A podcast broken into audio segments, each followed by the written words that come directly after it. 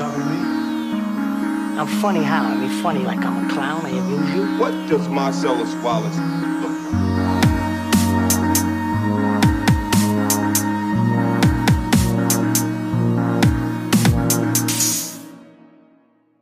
Ja, also herzlich willkommen zu einer brandneuen Folge von Das Objekt Objektiv. mit Doppelpunkt und Leerzeichen Richtig. ist relevant für Spotify, habe ich gemerkt. Uh ja, ja, stimmt, stimmt, stimmt. Mit dabei natürlich äh, Felix, Felix Grubi Felix Gobi Schmendricksohn, und Kirill Kuma. Kirill Anjali Kuma. ich bin kein Genau. Inder. Ähm, die letzte Folge ist ja ein bisschen her. Das, ähm, die FIFA-WM hinterlässt ihre Spuren auch im Podcast-Game. Richtig. Die Temperaturen senken die Produktivität. Wir haben beide viel zu tun gehabt. Auch andere Projekte müssen bedient werden. Und was sind noch Ausreden, die wir finden können? Kinoprogramm. Kinoprogramm, ja. Ja, Ist wack. genau. Und wenn man nicht ins Kino geht, hat man auch nicht so viel Bock, über Filme zu reden, habe ich den Eindruck. Ich habe jetzt auch nämlich tatsächlich privat auch sehr wenig Filme geschaut in Ich letzter auch. Zeit. Ich auch. Also hier und da trotzdem hier so mal was, was geguckt, aber jetzt nichts Nennenswertes. Okay. Equalizer zum Beispiel. Naja, ähm, und Genau. ja, heute geht's nämlich, äh, gibt, also schauen wir uns nichts an, was im Kino läuft. Wie wir es ja schon das letzte Mal angeteasert haben, ist das so mehr oder weniger eine kleine Special-Folge. Und zwar reden wir über wen, Felix? Denis. Villeneuve. Wir können den ganzen Podcast jetzt einfach immer so einander die gut, Sätze ja. zuwerfen. beenden lassen. Okay, ja. Nein, machen wir, passt. Denis Villeneuve. Ähm, wir haben ein bisschen drüber nachgedacht, wie wir das aufziehen wollen. Wir wollen nicht über jeden Film reden. Wir haben auch nicht jeden Film gesehen, aber die ähm, neueren haben wir alle gesehen. Und, Ab ähm, dem Jahr 2009. Genau. Und haben uns quasi jetzt im Vorfeld überlegt, äh, quasi jeder für sich eine kleine Topliste, also eine Rangreihenfolge nach persönlichem Gusto zu gestalten, die dann abzugleichen und dann somit äh, eine gemeinsame Liste zu haben und dann äh, dementsprechend das so in der Reihenfolge abzuarbeiten. Wir werden aber vielleicht trotzdem ein bisschen springen. Voll, voll. Aber Wie immer versuchen wir Spoiler zu vermeiden. Wahrscheinlich werden wir gegen Ende dann doch nochmal bei dem einen oder anderen Film nochmal auf den äh, Rest des Plots eingehen, was wir vorher nicht erwähnen, weil es eben gerade bei dem äh, Regisseur oft so ist, dass dann so, oh, ein paar Twists reinkommen in die Geschichte Ja, und schon. dann macht es viel Sinn, das auch äh, nochmal so zu bereden. Voll. Deswegen jetzt erstmal keine Sorge, auch wenn ihr keine Filme gesehen habt, könnt ihr gerne zuhören. Wir geben dann eine Spoilerwarnung raus, äh, damit ihr dann am Ende irgendwie für die Kenner des Regisseurs auch noch äh, ein paar Häppchen liefern könnt. Die Canada-Regisseurs? Oh, der ist nicht schlecht. Weil die Villeneuve kommt ja natürlich aus. Kana? Da. oh Gott. Beste Folge jetzt schon. ähm, Ähm, ja, genau. Die Villeneuve, äh, was war eigentlich der erste Film, bevor wir zur List Liste kommen? Wie hast du vom Regisseur so mitbekommen? Was war der erste Film, den du gesehen hast? Ähm, gute Frage. Sehr gute Frage. Ähm, ich ich glaube, dass es wirklich einfach Sicario war. Wirklich? Ähm, ja. Mein erster war Prisoners. Ich habe als erstes Prisoners gesehen, so. Das war eben so sein erster Hollywood-Streifen. Und die fand ich damals schon irgendwie ganz cool. Und dann habe ich, glaube ich, als nächstes Enemy gesehen gehabt, so. Ein Jahr später oder irgendwie sowas. Ähm, und danach ging es halt los, so. Dann, dann hat man die, die Filme auch im Kino geschaut. Ja, ähm, kommen wir zu unserer, zu unserer Liste. Aber interessant, dass das Sicario, man kam da nochmal raus, 2015. Ich glaube, es, ich kann mich auch täuschen. Entweder habe ich den zuerst gesehen oder auch Enemy Prisoners davor. Ich bin mir über die Reihenfolge bin ich mir nicht ganz sicher. Auf jeden Fall habe ich irgendwas davon gesehen und dann halt angefangen zu diggen. Ja, ähm, von vornherein einfach nochmal so, wir beide mögen ihn ja schon so ziemlich, oder? Es- Ja, also, ja. Ich würde sogar fast so weit gehen, dass das so einer, also es gibt so wenige Regisseure, wo ich mich einfach wirklich freue, wenn die einen Film rausbringen. Mir ist so scheißegal, was da kommt, ich hab Bock auf den Film. So, weißt du, ich bin, okay, der wird gut, so. Der wird mir gefallen, werde ich geil finden. Und bei ihm so kann ich mir blind Sachen einfach anschauen. Sein Name ist für mich schon einfach so, okay, passt so, so ein Trademark.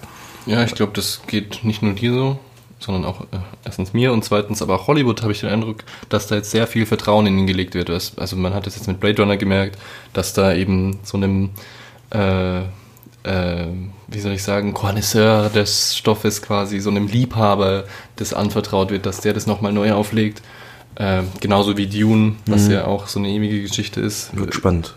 Mm, Genau. Und da glaube ich ist viel Vertrauen, was in ihn gelegt wird. Und man hat aber auch gesehen, dass er das kann. Also wenig äh, Regisseure können äh, oder haben bewiesen, dass sie mit so großem Budget so große Stoffe ordentlich äh, neu interpretieren können. Und vor allem, interessanterweise auch, wird ihm Vertrauen gegeben, zu Recht meiner Meinung nach, obwohl er am Boxoffice seine Filme jetzt nicht die allergrößten Kracher sind. Vor allem Blade Runner war jetzt nicht gerade der größte Erfolg, gemessen auch noch an den, an den Produktionskosten, ähm, was meiner Meinung nach sehr, sehr schade ist. Und ich finde es dann dennoch interessant, weil ich frage mich, nehmen wir mal an, der macht jetzt noch Dune, wird auch, was weiß ich, wie viele Millionen kosten oder sowas, nimmt dann auch irgendwie nicht mehr als 250 Millionen ein oder sowas stellt sich mir die Frage, ob ihm dann trotzdem die Möglichkeit gegeben wird, solche großen Big-Budget-Produktionen zu, zu, zu machen. Ja, aber ich glaube, man, ja, ich glaube, da ist aber auch so ein, wie soll ich sagen, nachhaltiges ähm, Motiv dahinter, äh, wenn man wenn man ihm diese Filme anvertraut, dass man dann eben auch die Kenner ein bisschen anspricht und nicht nur die Popcorn-Kinogänger, die dann sonst Star Wars schauen. Voll, ne, ich finde es ja super schön, ich finde es ja geil. Also mich freut's. Ich frage mich mal, bei solchen Budgets geht's ja nicht nur dann, also wenn du keine Ahnung, 200 Millionen Euro für einen Film zahlst, geht's ja nicht darum, die Kenner anzusprechen, sondern das Aber- ist ein Investment, wo du auch das Geld gerne dann wieder... Aber wenn du so ikonische Stoffe äh, neu verwertest, dann kannst du ja auch darauf hoffen, dass er quasi diese Ikonografien Ja, neu aufarbeitet und dass sowas sich dann tatsächlich wirtschaftlich auch wieder ummünzen lässt, im wahrsten Sinne des Wortes, Mhm. auf ähm, äh, Merchandise und solche Sachen. Oder, oder eben so, Gibt's Blade Runner Merchandise? naja, es muss, es ja nicht immer ein T-Shirt sein, aber dann halt auch, keine Ahnung, Poster, die DVD und so Sachen, Mhm. was sich halt gut im Regal noch macht. Ja, ja. Für, das wäre jetzt so ein Argument. Mhm. Bisschen, Fangen wir einfach mal so mit unserer Liste an oder was? Und wir hangeln uns einfach so an unserer Liste entlang oder nicht? Oder was, wie, Ja. was ist der Plan? Wir hangeln uns Genau. entlang und darüber spannen wir das Netz und ziehen irgendwie Parallelen und Vergleiche und schauen, was, was ihn ausmacht letztendlich. Ähm, auf unserer Top 7 ähm, ist Prisoners gelandet. Wir haben unsere beiden Listen eben Stimmt gemacht. überhaupt nicht. Äh, ah, sorry, direkt schon einen Fehler gemacht. Das war das, das, auf meiner persönlichen Liste ist auf sieben gelandet. Auf unserer gemeinsamen ist Polytechnik auf die sieben gekommen. Äh, kanadische Produktion aus dem Jahr 2009. Das ist so der früheste Film, den ich von ihm kenne. Ähm, die davor haben wir beide nicht gesehen. Ja, da waren noch ein paar Dokus, ein paar Kurzfilme ein paar, und ein oder zwei lang, äh, also Feature-Films noch. Und Polytechnik, äh, ja, schwarz-weiß. Äh, geht zum Amoklauf von der Uni. Ich hatte schon wieder vergessen, dass der schwarz-weiß war. Wirklich? Ja. Ich habe ihn ja vor, ich, hab weiß nicht, anderthalb Jahren, ich habe ihn vor anderthalb Jahren gesehen. Äh, schon, schon spannend. Aber ja, schwarz-weiß, relativ, also man, so, das ist noch so ein klein, kleinerer Film mit einem kleineren Budget und alles. Und da geht es um einen Kerl, der, du weißt es wahrscheinlich noch besser als ich, ähm, macht einen Amoklauf an der Schule und der hasst Frauen. Irgendwie so war das doch, oder? Der, Er heißt Feministinnen. Also Oder Feministinnen, Geht, genau, mhm. richtig, ist ein tatsächliche, tatsächlicher Amoklauf gewesen, ich glaube 89 in Toronto an der eben Polytechnik-Universität, wo eben auch Architektur und ja, Architektur weiß ich gar, gar nicht, aber ähm, wie sagt man, Maschinenbau und sowas Also auch technische ähm, genau äh, unterrichtet wird und ähm, da hat er eben, lass mich nicht lügen, ich glaube 14 Leute erschossen, hauptsächlich Frauen und eben 14 weitere verletzt. Ähm, und der Film begleitet uns ein bisschen durch diesen Amoklauf und einerseits sehen wir seine Perspektive, andererseits die der Opfer und Zeugen. Ich muss sagen, ich fand, äh, generell, ich fand jeden Film von ihm, den ich gesehen habe, fand ich gut. So, äh, ich weiß nicht, fandest du den auch gut? Ich fand den wirklich gut, wirklich richtig gut.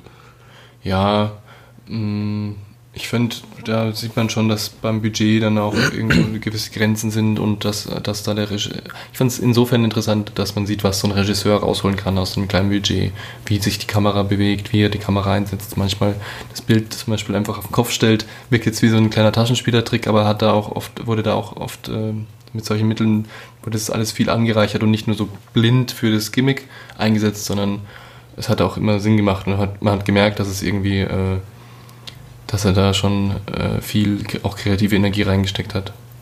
Aber so fand ich den Film, naja, so lala. Ich fand ihn stark, ich fand ihn unfassbar unangenehm zum Schauen, wahrscheinlicherweise bei, bei, bei dem Plot. Ähm, ich fand aber halt, der, der hatte so eine unfassbare so Anspannung in mir hervorgerufen. Jeder Schuss, der abgefeuert wurde, war halt irgendwie, bin ich jedes Mal zusammengezuckt. Bei jedem einzelnen Schuss dachte ich mir so, oh fuck. Ähm, die Szene, wo er in, in, in den Klassenraum kommt, wo die Protagonistin da auch noch ähm, mit drin ist, wo die dann äh, separiert werden, die Frauen bleiben da, die, die Männer gehen raus. Das ist so eine krasse Anspannung. Ich konnte kaum, ich konnte es kaum, sorry, ich konnte es kaum ertragen beim, beim Zuschauen. Und dann schießt er natürlich auf die los. Ich, wirklich, ich konnte wirklich nicht hinsehen. Fand ich unfassbar schlimm und trotzdem halt gut umgesetzt. Der Film hat ja Kritik bekommen tatsächlich, also relativ viel Backlash dafür, dass er halt irgendwie so diesen Stoff angeht, wozu äh, verfilmt man sowas und dann auch noch auf diese Art und Weise, du zeigst einfach nur die Grausamkeit ohne irgendwas, wurde ihm vorgeworfen. Du kennst meine Meinung diesbezüglich eh schon so ein bisschen. Ähm, sehe ich mal wieder nicht so. Ich finde, der Film du, du hast dort irgendwie eine starke Protagonistin. Du, du bist, man fiebert für sie mit, wo man sich, und wo ich mir auch am Ende denke, so, go girl, so, so hoffentlich kannst du noch irgendwie ein, ein schönes Leben haben, so, weißt hofft man, hofft man sich so für sie und so zittert für sie mit und ist, ist komplett irgendwie so, hängt an ihrem Leben dran. Ähm, und dadurch, dass er halt eben noch gegen, also wie du gesagt hast, was gegen Feministinnen hat und dort irgendwie hauptsächlich Frauen erschießt, ähm, ist das schon so ein. Ja, das ist aber auch so ein bisschen das, was der, was, was er sehr will, der Film. Also Ja, ich finde, er trägt da sehr dick auf. Man sieht am Anfang, wie diese, äh, wie diese Frau in ein Bewerbungsgespräch geht und dann äh, über ihre Familienplanung gefragt wird und Mhm. sie merkt halt dann, beschwert sich dann bei der Freundin auch, naja, hätte sie jetzt gesagt, dass sie Kinder haben will, hätte sie den Job wahrscheinlich nicht bekommen. Da ging es nur um Praktikum. Und das ist ja schon so der, da wird ja schon der Feminismus äh, irgendwie angesprochen, bevor überhaupt dieses Attentat beginnt. Und die ist dann auch eben im Zentrum der Gewalt äh, dieses Films. Und äh, was du gerade beschreibst, das wird da ja schon sehr artifiziell irgendwie aufgebaut. Also es war mir, ich konnte, es hat mich irgendwie eher, hat es mir ein bisschen schwerer gemacht, reinzukommen, weil da alles auf diese Person kondensiert wird und diese schöne junge Frau, die eben Maschinenbau studieren will, das war für mich so ein bisschen zu prototypisch, zu stereotypisch fast schon für so eine ähm, Vorzeigefeministin, die dann da eben Leid erleidet. Ja, kann, kann, ich, kann ich auch verstehen. Kann, kann ich auch verstehen. Wenn mir jetzt schon so ein bisschen was her, tatsächlich eben anderthalb Jahre oder so, dass ich den Film gesehen habe, deswegen habe ich nicht mehr ganz alle Details im Kopf, wie was tatsächlich dann irgendwie Ja. war. Mir ist noch so ein Grundgefühl übrig geblieben halt vom Film. Ähm, ja. Da, ähm, bei dem Film, was mir dann zum Beispiel aufgefallen ist, eben, dass eben schwarz-weiß war und wie die Kamera gearbeitet hat, äh, er legt schon hier schon großen Wert auf den Soundtrack, da ist auf jeden Fall schon ein stabiler Score drunter. Und ähm, äh, ich weiß nicht warum, aber irgendwie findet es geil, in, Vor also in Hörsälen zu filmen. Ja, aber wirklich. Das ist ja auch, ich habe heute haben wir beide hier die Frau, die singt gesehen, ist ja auch ein Hörsaal am Anfang. Genau. Und wieder irgendein wissenschaftliches Voll. Theorem oder eine Theorie oder irgendein Satz oder ein Problem, das dann irgendwie eingeführt wird und einfach so dem Zuschauer vorgeworfen wird und das gar nicht mehr aufgegriffen wird. Mhm. Was aber dann eigentlich so ein Leitmotiv unter dem Film irgendwie aufbaut. Ich find's eigentlich ganz cool. Ich find's, Ich finde es schon irgendwie cool, aber irgendwie ist es auch so ein, so ein Running Gag schon fast. aber warte, welche, welche Filme haben so denn wie einen Hörsaal? Stan Lee dann immer so rausspringt. Nein, nein, das sehen wir dann später. Welche Filme noch einen Hörer haben. Ich würde sagen, okay. wir, wir zählen es jetzt noch gar nicht auf. Wir zählen jetzt noch gar nicht auf, okay, okay. ähm, Aber Politeknik auf jeden Fall. Politik auf jeden Fall Nummer eins. Da, da.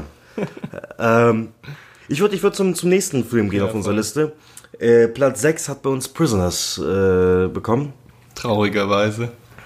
Ist der nur auf 6. Man muss nämlich wirklich sagen, es ist ein richtig starker Film. Guter Film. Kennen wahrscheinlich die meisten sogar von den Mhm, Villeneuve-Filmen, weil der eben sein erster Hollywood-Film war. Ja, voll. und dementsprechend mit Hugh Jackman und Gyllenhaal und Paul Dano relativ prominent auch besetzt ist und der hat eben auf Pro7 und so wahrscheinlich auch schon seine Sendezeit gehabt. Somewhere else.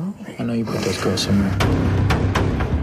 He stays in custody until my daughter's found, right? We have a 48 hour hold on. It ends tomorrow unless we bring charges. We'll charge him with something.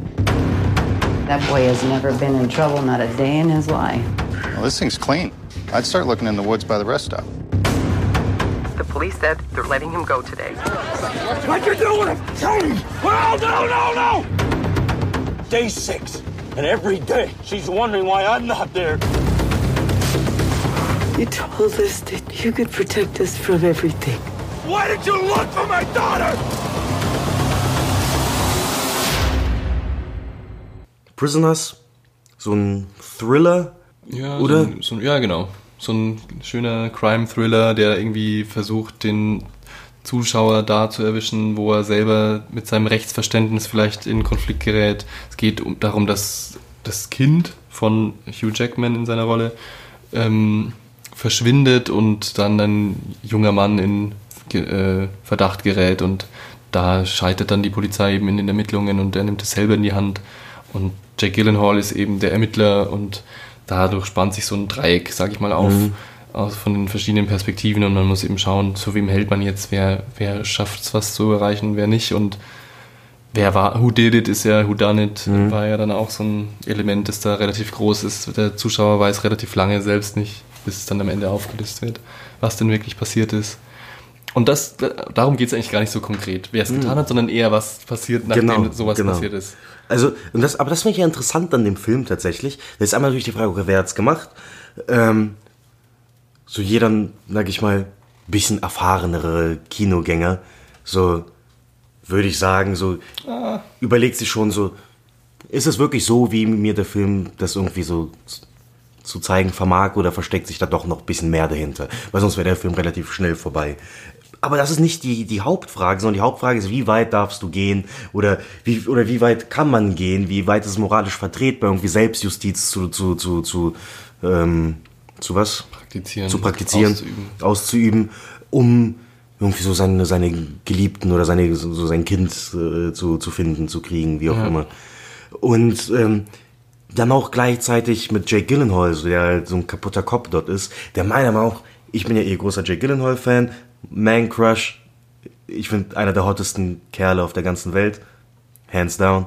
Und in fucking Prisoners, der sah so cool dort aus. Mit seinen Tattoos, mit diesen Haaren, die ihm so ab manchmal so übers Gesicht fallen, die sonst nach hinten. Ich fand den so cool. So edgy. Nein, aber ohne Scheiß, ohne Scheiß. Ich wollte, als ich den Bullet Film for My gesehen Valentine und My Chemical Romance immer im Auto pumpen. Da jetzt, da jetzt aber hör auf. Ich, als ich diesen Film gesehen habe, ich wollte die gleiche Frisur haben wie er. Ich hatte damals noch so längere Haare und so weiter und hab's probiert. Hat der Seiten kurz Haare so nach hinten. Das Problem ist, du brauchst halt tonnenweise Haargel und dann sah es bei mir nicht cool aus wie bei ihm, sondern einfach wie so ein schmieriger Typ, der irgendwie einem, keine Ahnung, alte Autos verkaufen will oder sowas. So sah ich aus. Nicht mal ansatzweise wie Jake Gyllenhaal leider. Ja, Naja. Wir kennen es alle. Ja. Seit wir Dragon Ball gesehen haben. naja. Ähm, ja, ich fand, ja, Gyllenhaal ist da, da mal wieder, also das ist so für mich einer der klassischen Gyllenhaal-Filme, weil er, finde ich, einen sehr guten Job macht, aber irgendwie dann doch an seine Grenzen immer wieder stößt als Darsteller.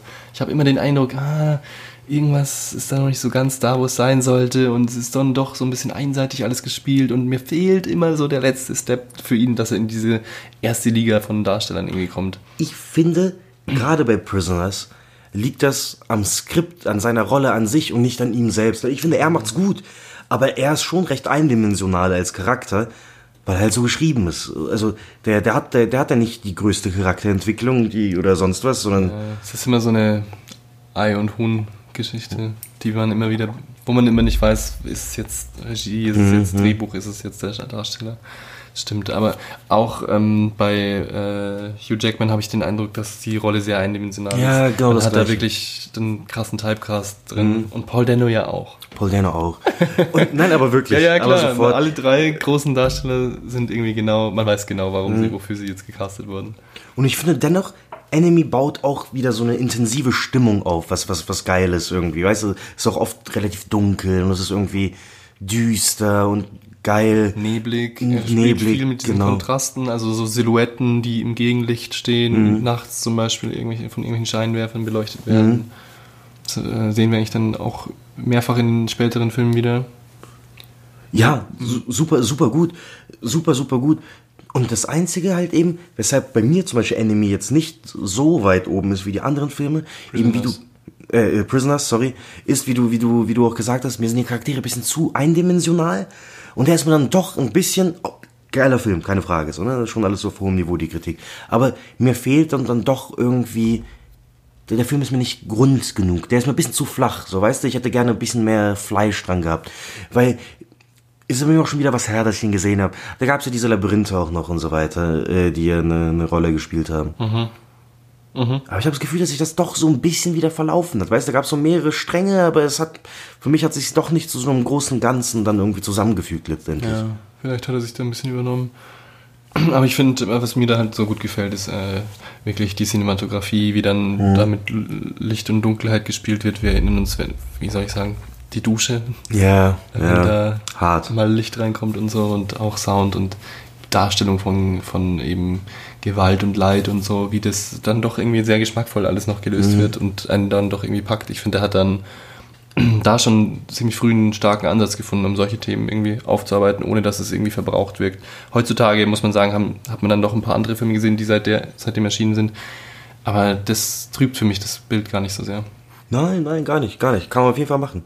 Aber ich glaube sogar auch, dass, dass, wie du gesagt hast, Prisoners ist schon so einer so der bekanntesten Filme von Ja. ihm, glaube ich, oder? Den haben schon viele gesehen. Das ist so ein Mainstream-Geheimtipp, habe ich den Genau, Eindruck. Das ist sowas, äh, wenn, wenn man jetzt irgendwie mit Hinz und Kunz redet und nicht weiß, was die so für Filme. Dann sagen die Filme- meisten als erstes immer Shutter Island oder beste Film Shutter Island. Und dann kann man so sagen, hey, kleiner Geheimtipp, Prisoners. Ja, genau. Schau So, man weiß ja, er wird dir auch gefallen. So. Gut, wie schaut's aus? Gehen wir weiter. Jo. Auf Platz Nummer 5 haben wir Incendis oder wie auch immer man es ausspricht. Die Frau, die singt, heißt er auf Deutsch. Mhm. Ich habe ihn deutlich höher gerankt. Ich habe ihn auf Platz 3 gesetzt. Du hattest ihn auf Platz 6. Jetzt ist Ja. er auf Platz 5 gelandet. Testament von Nawal Marwan. Eröffnet in Gegenwart ihrer zwei Kinder, Simon Marwan und Jeanne Marwan. Inzwischen wisst ihr, dass A, euer Vater am Leben ist und dass ihr B, noch einen Bruder habt. Ihr müsst Gewissheit haben, sonst werdet ihr nie zur Ruhe kommen.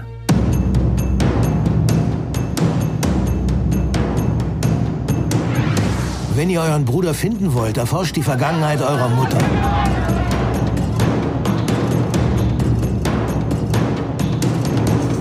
Ich suche jemanden, der diese Frau gekannt hat.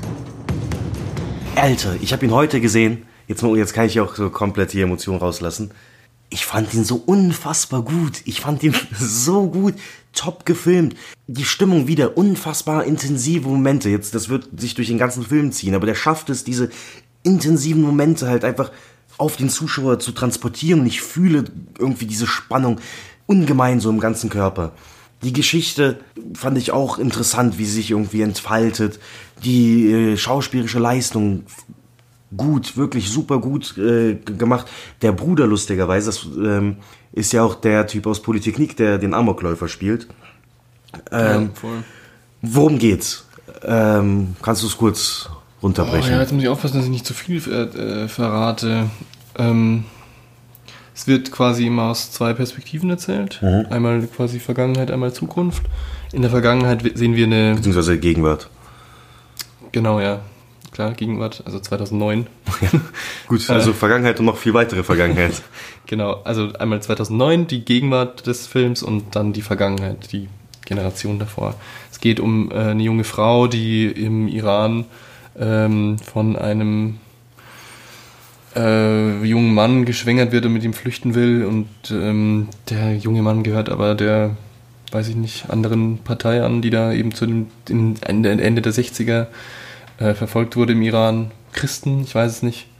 Ja, ist auch so, ich habe auch keinen Plan. Ich, Ja. ich dachte, das wäre einfach nur, weil sie so vor der Hochzeit äh, Sex hatte. Ach, glaubst du deswegen? Dachte ich. Ich Ja, weiß es nicht. Hm. Weil die waren ja schon recht religiös. So, Kann auch sein, dass es Ich nur Plan. religiöse Motive waren. Auf jeden Fall, sie ist schwanger, sie wollen abhauen. Äh, sie werden von ihren Brüdern aufgehalten und ähm, also von, von, von, also von den Brüdern der Frau. die Brüder der, der, der Schwangeren halten sie auf und dann, ähm, ja, Schande über die Familie und so weiter. Mhm. Parallel dazu, in, in, in äh, 2009 ähm, stirbt eben, ich glaube, das erfährt man schon. Das ist, das ist äh, von also es ist klar. Genau, man es ist klar, das ist die Mutter der Protagonistin und deren Bruder und sie stirbt quasi und Also die, die Testament. Es, es stirbt die, die man in der Vergangenheit verfolgt, die sozusagen Protagonistin in der Vergangenheitszeit ist in der Gegenwart gestorben und sie hat eben zwei äh, Kinder, Zwillinge, ähm, ein Mädel und einen Buben und die beiden sind beim Notar und der Notar liest den äh, so den das Testament der ihrer Mutter vor. Ja, genau. Und ähm, ähm, wa- was in dem Testament ist, sie möchte nicht klassisch begraben werden, sondern ohne Sarg und mit dem Gesicht nach unten und kein Auch kein- Grabstein. auch keinen Namen drauf haben. Genau. Und das ist schon schwierig für den Sohn und äh, der Notar war auch gleichzeitig ihr ähm, Arbeitgeber, Mhm. also sie war Sekretärin bei diesem Notar. Äh, und die Tochter sieht sich dann eben mit der Aufgabe verpflichtet, den Sohn, für, also den verlorenen Sohn, das dritte Kind, von dem sie nichts wussten, glaube ich sogar, Mhm. ähm, aufzusuchen, weil das in dem Testament auch hinterlassen Und es gab zwei Aufgaben. Also die, die, die Tochter hat die eine Aufgabe bekommen, den verlorenen, ähm, das dritte Geschwisterpaar sozusagen zu finden. Und der Bruder hatte die Aufgabe, den Vater zu finden, den die nie kennengelernt hatten. Und das sozusagen, die zwei haben jeweils die Aufgabe bekommen, das zu erledigen. Und dann geht die Reise los im Prinzip. Ja, aber der, man muss sagen, der, der Sohn hat schon keinen Bock. Der hatte der hat keinen Bock auf den ganzen Scheiß, Genau, ja. macht nicht mit und, und lässt seine Schwester quasi alleine erstmal losziehen.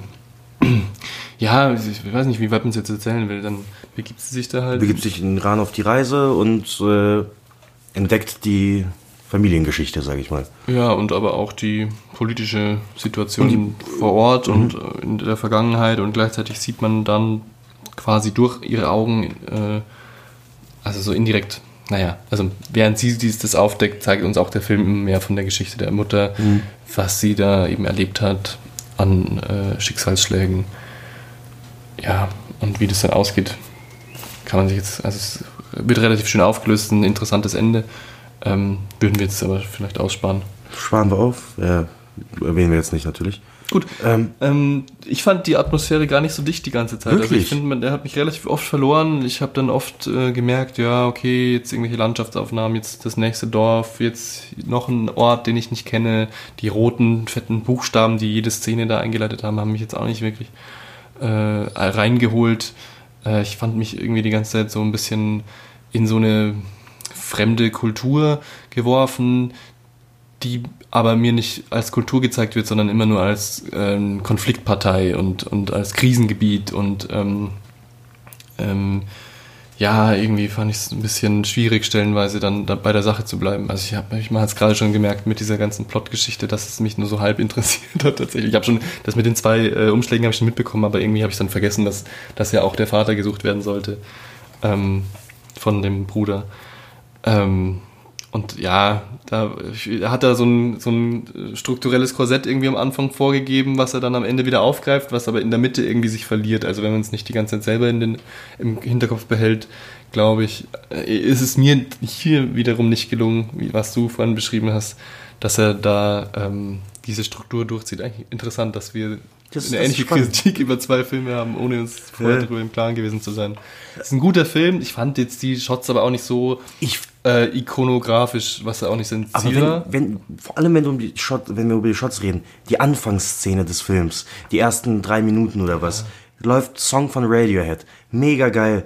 Ähm, du siehst diese Jungs, die da, äh, das sind so kleine Kinder, deren, deren Köpfe geschoren werden. Es sieht so gut aus. Es ist so geil gefilmt, einfach mit dieser Musik auch noch. Ich fand's wirklich mega, mega geil. Dort dachte ich, okay, ich hab Bock auf den Film. So, der hat mich sofort bekommen mit dieser Anfangssequenz dort. Fand ich super Eröffnung für den Film, die auch die Stimmung irgendwie äh, perfekt vermittelt hat. Und dann ging's los, so, weißt du. Die, die Aufgaben werden verteilt, die, die, die, die eine Tochter reist dann in den Iran. Und auch da, ich kenne mich halt leider viel zu schlecht mit der Geschichte äh, vor Ort aus. Kein Plan. Aber das setzt der Film auch nicht voraus. Das setzt er nicht voraus, aber ich glaube, ich fände es geiler noch, wenn ich es wissen würde, weil es mir teilweise schwer fiel, irgendwie, okay, warte, wer ist jetzt was, wie, aha, äh, wie funktioniert was, wie hängt was zusammen. Was ich aber wiederum gut fand, ist, und da merkt man jetzt, weil das jetzt der, der zweite Film von Villeneuve, den wir gesehen haben, der noch vor seiner Hollywood-Zeit war, ähm, der hat weniger erklärt. Der, der, und das finde ich aber auch geil, der, der zerkaut dann nicht alles und irgendwie präsentiert ja jetzt so war die Geschichte und so. Nein, du wirst damit reingeworfen. Die, die Tochter hat auch keinen Plan. Also du bist wie sie. Sie hat keinen Plan von ihrer irgendwie Vergangenheit, also von, von ihrer, ähm, von ihren Roots im Iran, so. Sie, sie ist in Kanada groß geworden, spricht Französisch, kein Arabisch ähm, und kommt dorthin. Und genauso bin ich auch als Zuschauer, der, der halt eigentlich keine Ahnung hat äh, von der Kultur dort, wie, es dort abläuft. Und ich kann das wirklich mitfühlen. Gleichzeitig siehst du aber auch die, die Geschehnisse von der Mutter, die versucht er von dort zu fliehen aus diesem ganzen Konstrukt, wohingegen die Tochter sich immer tiefer, tiefer reinbuddelt, was ich spannend finde, das irgendwie zu sehen, so die zwei Parallelen, die, die, die aneinander laufen und ich bin da irgendwo dazwischen, weil ich möchte auch eigentlich rein, weil ich wissen will, was dort passiert. Aber wenn ich sehe, was passiert ist, möchte ich auch wieder ganz schnell da raus, weil es mir zu unangenehm ist. Mhm. Und das fand ich unfassbar gut gemacht bei diesem Film. Diese zwei Seiten irgendwie der Medaille, so weißt du. Auch interessant, dass man ja tatsächlich äh, in beiden Fällen jetzt eine Frau hat. Mhm. Also ohne jetzt irgendwie was groß Feministisches aufwerfen zu wollen, aber äh, überhaupt Frauen in Hauptrollen ungewöhnlich. Und hier aber dann auch noch in diesem Kontext von mhm. Iran, was mhm. eben ein bisschen schwierig ist mit dem Frauenbild, alles ein bisschen, äh, naja, traditioneller verankert, sag ich mal. Und da eben einerseits die Perspektive der Tochter zu sehen, wie sie in dieses Land heutzutage kommt und damals die Frau, äh, die daraus ausbrechen will und wie, was die beiden jeweils erfahren. Mhm. Ganz interessant eigentlich auch. Ja, aber ja, ich fand es nicht so wirr. Also ich finde, ohne jetzt die genauen politischen Hintergründe zu, zu kennen, konnte ich immer folgen, welche Partei jetzt ja. wem wie gegenübersteht und mhm. ähm, von wem jetzt Gefahr ausgeht zum Beispiel und von wem wahrscheinlich eher nicht. Und ähm, genau, ähm, irgendwie, wenn man sagen, ich würde es halt positiv formulieren, es weckt vielleicht Lust daran, sich mit der Geschichte ein bisschen auseinandersetzen, was dann passiert ist. Ich, ich, ich werde jetzt auf jeden Fall, wenn ich dann heute Abend noch irgendwie dann zu Hause bin, habe ich Bock, mir irgendwie so ein paar, keine Wikipedia-Seiten, Artikel oder sonst was drüber zu, also mich, ja. irgendwie schlau zu lesen, um zu wissen, was dort passiert ist tatsächlich. Ja. Ähm, aber ich finde auch zum Thema Intensität, und ich hatte vielleicht dann nicht die Welt irgendwie so mit reingenommen, aber es gab einzelne intense Moments dennoch im Film. Ja, da war ich aber auch so einfach so ein bisschen, auch wie bei Politik Nick, hat mich nicht erwischt, weil ich mir dachte, ja, okay, ich weiß schon, was passiert. Also ich war mir relativ sicher zu wissen, was jetzt passiert. Als sie fährt in den Bus und dann schläft sie ein und dann wacht sie auf und in dem Moment wusste ich, was passieren wird. Mhm. Ohne jetzt irgendwas verraten zu müssen. Ja, wobei man ja aber auch sagen muss, äh, wir reden ja später noch über einen anderen Film, wo die nach Juarez reinfahren da ist auch jedem klar, was passieren wird und dennoch äh, zerkaut man sich die, die Fingernägel dran. Ja, kann man dann, können wir dann später nochmal drüber reden. Ja, auf jeden Fall, auf jeden Fall. ähm, aber ich fand ihn super, ich fand ihn wirklich, wirklich unfassbar stark. Für mich halt, äh, also der ist bei uns hier Platz 5, aber für mich muss ich echt sagen, ich will ihn unbedingt nochmal sehen, obwohl ich ihn jetzt heute geschaut habe. Wirklich, hab. jetzt schon. Ich möchte ihn jetzt nochmal sehen. Und der, der ist noch frisch so, deswegen, ich finde, so ein Film muss auch ein bisschen reifen und wenn ich ihn irgendwie nach mehreren Sichtungen immer noch geil finde und nach einer Zeit immer noch geil finde, äh, steigt er natürlich auch so im Standing so für mich persönlich. Aber ich glaube, dass der Film tatsächlich schon für mich irgendwie so einer ganz mhm. weit oben ist. So. Mhm. Da mit der Reifung und zweiten Mal schauen können wir auch später nochmal drüber reden. Erinnere mich vielleicht nochmal mhm. dran. Äh, aber ich würde jetzt vielleicht weitergehen. Ja, klar. Wir sind jetzt bei äh, Arrival angekommen. Platz Nummer 4. Genau. Ähm, haben wir neulich äh, zusammengeschaut. Ja, genau, vor einer Woche oder so. Oder ja, ein paar Tagen, ja. wie auch immer. Ähm, aber beide kannten schon. Mhm. Wir haben beide schon vorher gesehen im Kino, glaube ich auch mhm. jeweils. There are days that define your story beyond your life. Like the day they arrived. What might be called first contact. The objects measure at least I'm Colonel G.T. Weber from Army Intelligence. Pack your bags. You're at the top of everyone's list when it comes to translations. Priority one. What do they want? Where are they from? You'll be reporting to me, but you'll be working with him when you're in the show. That's what they call him, the UFO.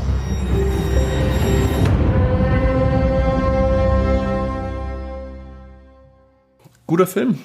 Guter Stabile Nummer. Kann man machen. Kann man machen. Auf jeden Fall. Arrival. Wieder ähm, ein Female Lead. Genau, Amy, Amy Adams, Adams, Mit Jeremy, Jeremy Renner. Renners. Und äh, wie heißt nochmal? Ähm, Whittaker. Forrest Whitaker, genau. Und Ja, der spielt jetzt so eine Nebenrolle. Ja, das, das stimmt. Ähm, ja, Sci-Fi-Film, ähm, oder? Ja, ist klar. schon Sci-Fi, aber Klar, es ist schon Sci-Fi. aber es ist jetzt nicht dieses typische irgendwie so Action-Sci-Fi oder so. Ist auch von der Location her, in der er spielt, ist er tatsächlich auch sehr begrenzt. Ähm, also schon kleiner gehalten auf Ja. jeden Fall. Worum geht's? Es kommen, ich habe schon vergessen, wie viele? Acht? Neun? Oh, die Zahl, ich glaube, sind zwölf. zwölf ich glaub, sogar. Es sind zwölf. Okay.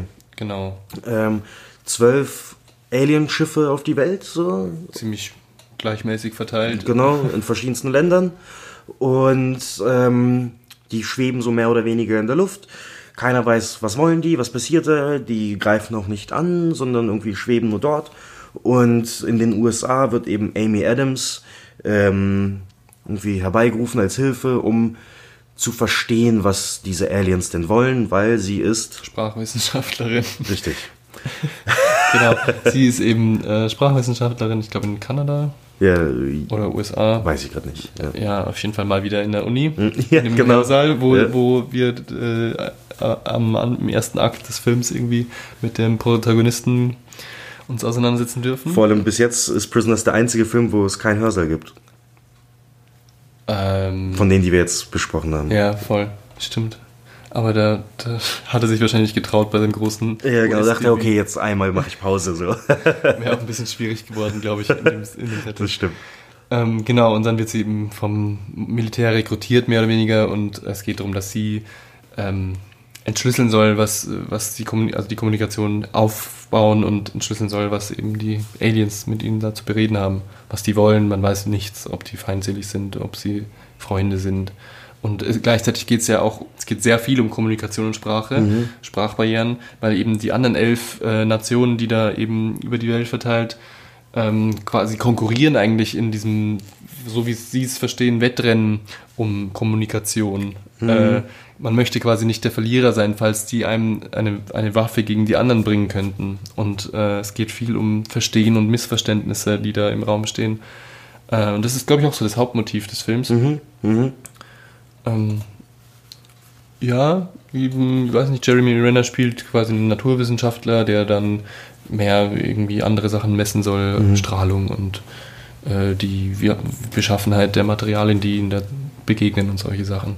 Aber es ist nicht so ein, wie du hast schon gesagt, es ist kein Actionfilm, aber es ist auch kein krasser Thriller, finde ich. Also er ist Nein, schon, oh. er ist jetzt nicht langweilig Nein. in keiner Form, aber, aber ähm, man, man merkt schon, dass äh, die Drehbuchautoren in dem Film bemüht sind, überhaupt einen Spannungsbogen noch zusätzlich einzubauen, äh, in Form von so einem kleinen äh, Konflikt in, intern der äh, US-Behörde quasi, weil da die Bevölkerung eben auch unruhig wird. Ähm, einfach um vielleicht dann auch die ungeduldigeren Zuschauer ein bisschen bei der Stange zu halten, weil eben gar nicht so viel äußere Handlung da stattfindet, sondern es geht mehr darum, dieses Rätsel aufzulösen und diese Beziehung zu diesen fremden äh, Entitäten aufzubauen. Und dafür, damit lässt er sich viel Zeit, was ich toll finde, äh, was aber auch für viele dann vielleicht, äh, wie soll ich sagen, naja, andere möchten es vielleicht als langweilig empfinden. Was, was ich schade finde sogar, weil wir beide fanden es ja toll so. Mich, mich hat ja die Story schon an sich gepackt und dieses Herausfinden tatsächlich und was wollen die und sich annähern und irgendwie Sprache als, als, als, als Thema.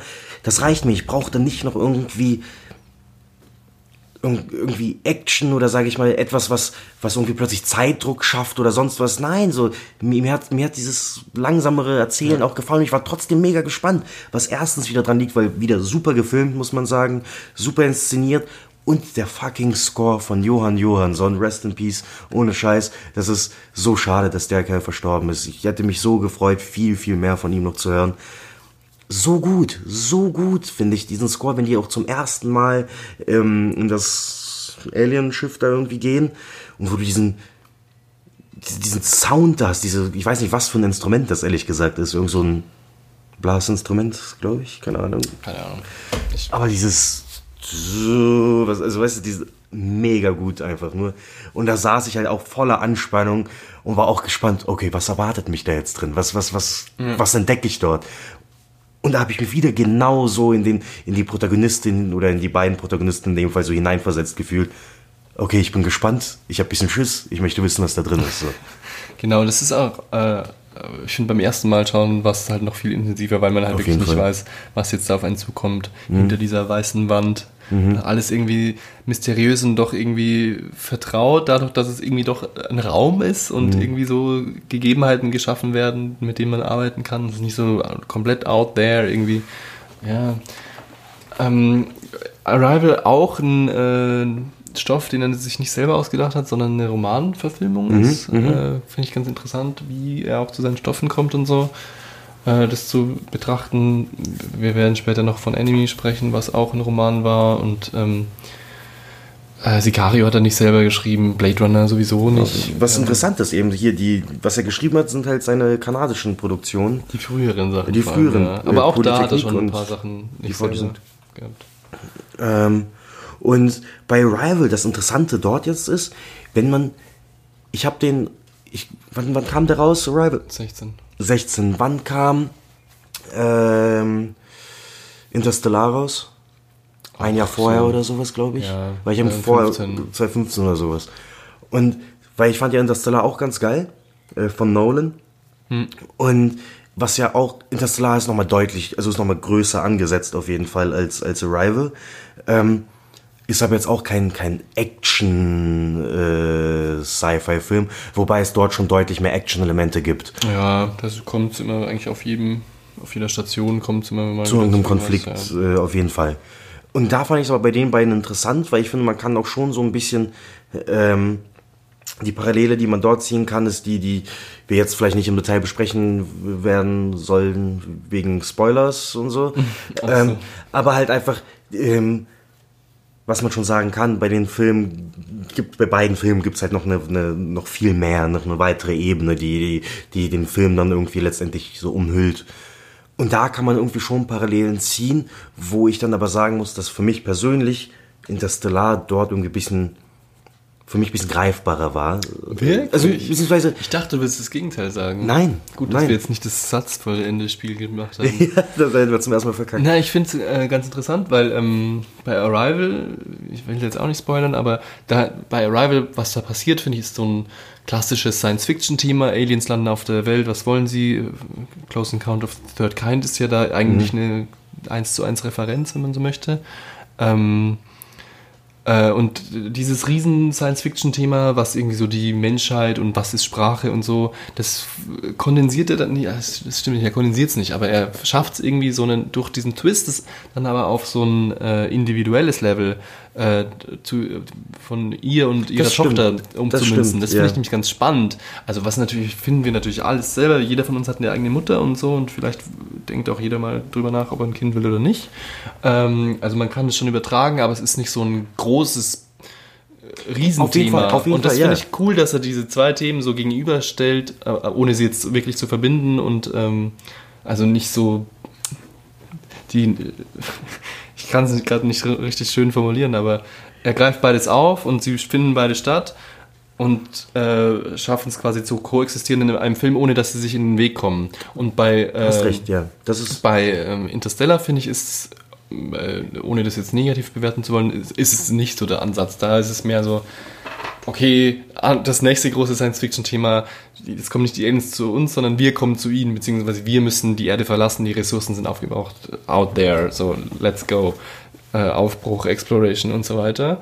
Und dann schafft er eben, Nolan und mit seinem Bruder bauen dann diesen Plot-Twist auf, ähm, mit dem sie dann quasi so ein Instrument finden, um dann quasi andersrum tatsächlich das zu instrumentalisieren, was der innere Konflikt der Protagonisten ist Mhm. äh, oder der Motiv oder was auch immer und das zu instrumentalisieren für das große Thema, das am Anfang aufgebaut wird. Stimmt, ja, das ist eigentlich ein guter Punkt. Da hast, da hast du recht. Wo, wo bei Rival fängt es mit dem Großen an und geht es eigentlich so ins Kleine, obwohl das Kleine das Große letztendlich dann ist. Also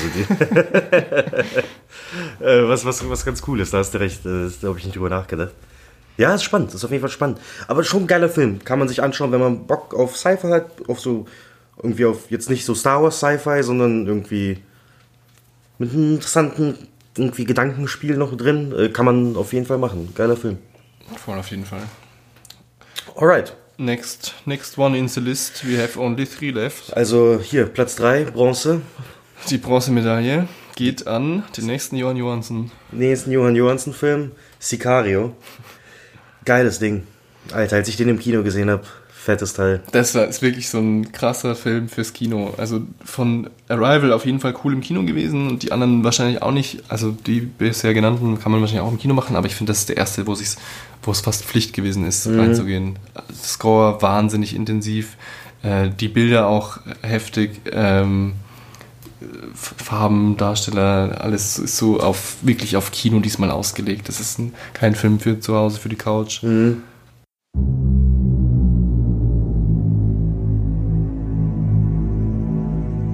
State Department is pulling an agent that specializes in responding to escalated cartel activity. This is not my department.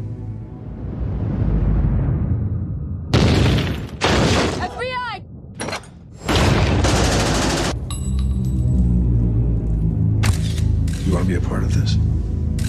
Do we get an opportunity of the men responsible for today? The men who are really responsible for today.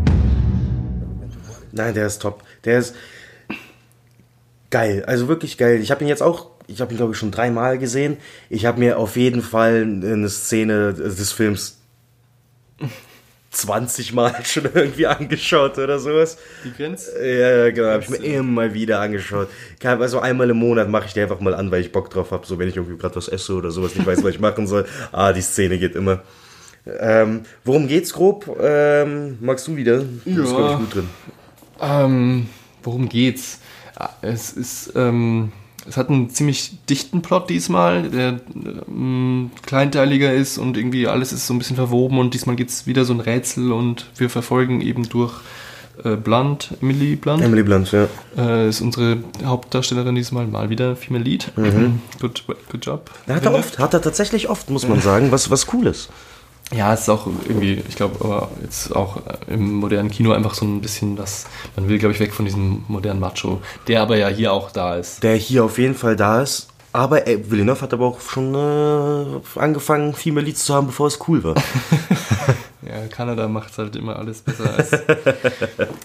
Okay, jedenfalls, wir, sie ist bei der Grenzpolizei in Albuquerque oder sowas, auf jeden Fall da im Südbereich der USA, wo eben der Drogenhandel um sich greift und äh, Crystal Meth und so weiter, irgendwie Drogenkriege und War on Drugs, ihr kennt es alles, wir haben alle Breaking Bad gesehen. Alles selbst, alles selbst durchlebt. wir waren dabei. Das ist auf jeden Fall der, der Hintergrund. Und ähm, wir erleben sie bei einem Drugbust und dann wird sie aber irgendwie. Wie kommt es nochmal dazu, dass sie rekrutiert wird für die nächste Instanz? Erst ist sie ja normal bei der normalen Polizei und dann kommt sie. Aber die waren, die haben ja, die haben ja dort äh, das Ding entdeckt, Ah, ähm, wo die Leichen da im. Haus äh, drin waren. Ja. Und dann ist sie irgendwie mit rein verwickelt worden. Genau kann ich es jetzt auch nicht sagen. Ja, auf jeden Fall wird sie quasi entdeckt, Mhm. in Anführungsstrichen, von Josh Brolin. Der, der ist halt so der.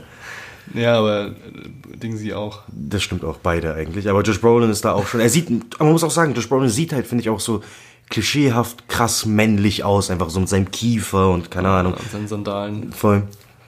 Ähm, Ähm, ja. Genau, äh, jedenfalls, sie wird jetzt in so eine, in so ein Special-Kommando, sage ich mal, äh, mit aufgenommen, um quasi in Mexiko ähm, nach den Hintergründen dieses äh, Drogen äh, Falls, ich weiß nicht genau, wie ich es beschreiben soll, zu suchen. Da gibt es eben natürlich immer irgendwelche Köpfe, die da dahinter stecken und die haben da eben jetzt sehr viele Leute umgebracht und das gilt jetzt irgendwie den Ring zu sprengen. Ich weiß gar nicht, was genau das Ziel ist. Ähm, Ja, habe ich auch schon wieder ein bisschen vergessen, aber ist doch egal. Es ist komplett egal. Naja, wenn man halt auch weiß, wie es ausgeht und so. Äh, Ähm, ähm, ja, auf jeden Fall, die äh, reist dann halt eben nach Mexiko, um dort halt irgendwie äh, Drogenjefes festzunehmen. So. Genau. Äh, Ähm, Mit dabei ist dann aber auch ähm, Benicio del Toro heißt Benicio das. del, Der Name eigentlich. Benicio del Toro. Genau. Und der begegnet uns äh, schon relativ früh und das ist aber, auch- also für den Zuschauer wird auch suggeriert, genauso wie für die Protagonisten, irgendwas ist da nicht ganz. Der Bisschen ist, shady. Der ist ein bisschen komisch, so ein, irgendwie spielt er nicht nach den Regeln. Sie ist so ein cleverer Cop, der dann auch immer merkt schon, ja, irgendwas geht hier nicht mit rechten Dingen zu und sie versucht einerseits quasi zu, ähm, gegen den Drogenkrieg irgendwie vorzugehen, andererseits auch merkt sie, dass irgendwie auf ihre eigenen Leute auch irgendwie nicht nach den Regeln spielen, wie gesagt. Mhm. Und äh, da ist wirklich so ein klassischer Cop-Thriller-Charakter drin. G äh, ganz spannend eigentlich, wie das alles aufgezogen wird. Hm, wie weit gehen wir jetzt mit der Erzählung? Ja, sagen wir einfach, äh, im Prinzip, ich glaube, man versteht schon, worum es grob geht. So. Ähm, du hast da so Cop-Thriller, Drogenkrieg, so Politik, die da noch mit reinspielt. Und es wird halt so, die kommt immer mehr und mehr in diesen Sumpf, Sumpf rein und sieht, was abgeht dort tatsächlich Ja. in, in, hinterhalb der, der amerikanischen Grenze. Und es wird uns halt auch, wie schon angesprochen, so ein bisschen gezeigt, dass eben beide Seiten auch irgendwie Dreck am Stecken haben und da kein Gut und Böse ist. Und sie eigentlich ähm, selber ähm, erstens als die Gute verkauft wird und dann immer, wie du schon sagst, in diesen Sumpf gerät. Dazu, Fun Fact, äh, gibt es so eine Color Theory. Hast du die zufällig mitbekommen? Nein, nein. Äh, kann, ja, look it up. So, ich müsste das Video nochmal im Detail anschauen. Ich kann es jetzt nicht ganz wiedergeben, äh, aber achtet mal drauf, wie sich die, ähm, welche Farbe die Klamotten der Protagonisten haben während im Verlauf Ah, des okay, Films. So. okay. Ja, Und dann kann man quasi so schauen, Geil. okay, blau ist das, das ist eher so ein helles Grau statt einem Weiß und der hat was Gelbes an und so und Hm. ähm, da auch ähm, eine ziemlich starke Cinematografie, die dem Ganzen dann so, weil es dann nicht so raussticht wie jetzt bei Breaking Bad zum Beispiel, wo das Mhm. ja lustigerweise auch so gemacht wird. Ähm, fand ich ganz spannend, das im Nachhinein auch noch mal so ein bisschen zu durchleuchten, wie der Film uns dann auch auf anderen Ebenen noch ein bisschen mehr an die Hand gibt. Was ich bei Sicario dann ähm, tatsächlich, mein- also ich finde, die spielen alle super, alles geil. Score top, der im, ich habe hier den zweiten Teil, der kommt ja jetzt bald raus, in zwei Wochen oder was. Sicario 2 Soldado oder wie der heißt. Beim Trailer zum zweiten Teil läuft nur noch so in Repeat, so im Loop, der Score vom ersten, was es dann irgendwie schon ein bisschen nicht mehr ganz so cool macht, weil du musst ihn halt auch bewusst einsetzen, was hier perfekt gemacht wird.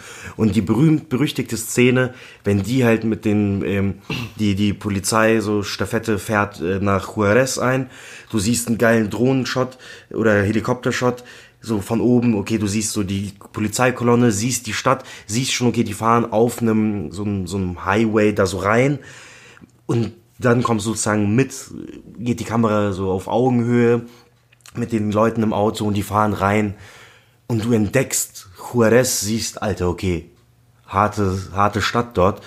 Du siehst irgendwie die Unsicherheit ein bisschen von Emily Blunt, der Protagonistin, und mal wieder das Gleiche durchlebst, das, was sie durchlebt. Ähm, und es ist so gut gemacht. Die Musik, die fahren rein, schnappen einen Typen, den die da irgendwie festgenommen haben, um den wieder rauszuholen dann. Ähm, zur Polizeibasis oder was auch immer zu fahren. Und ich habe vergessen, wie lange es dauert, aber es dauert schon ein Weilchen, wie die reinfahren, den holen, wieder Ja. rausfahren.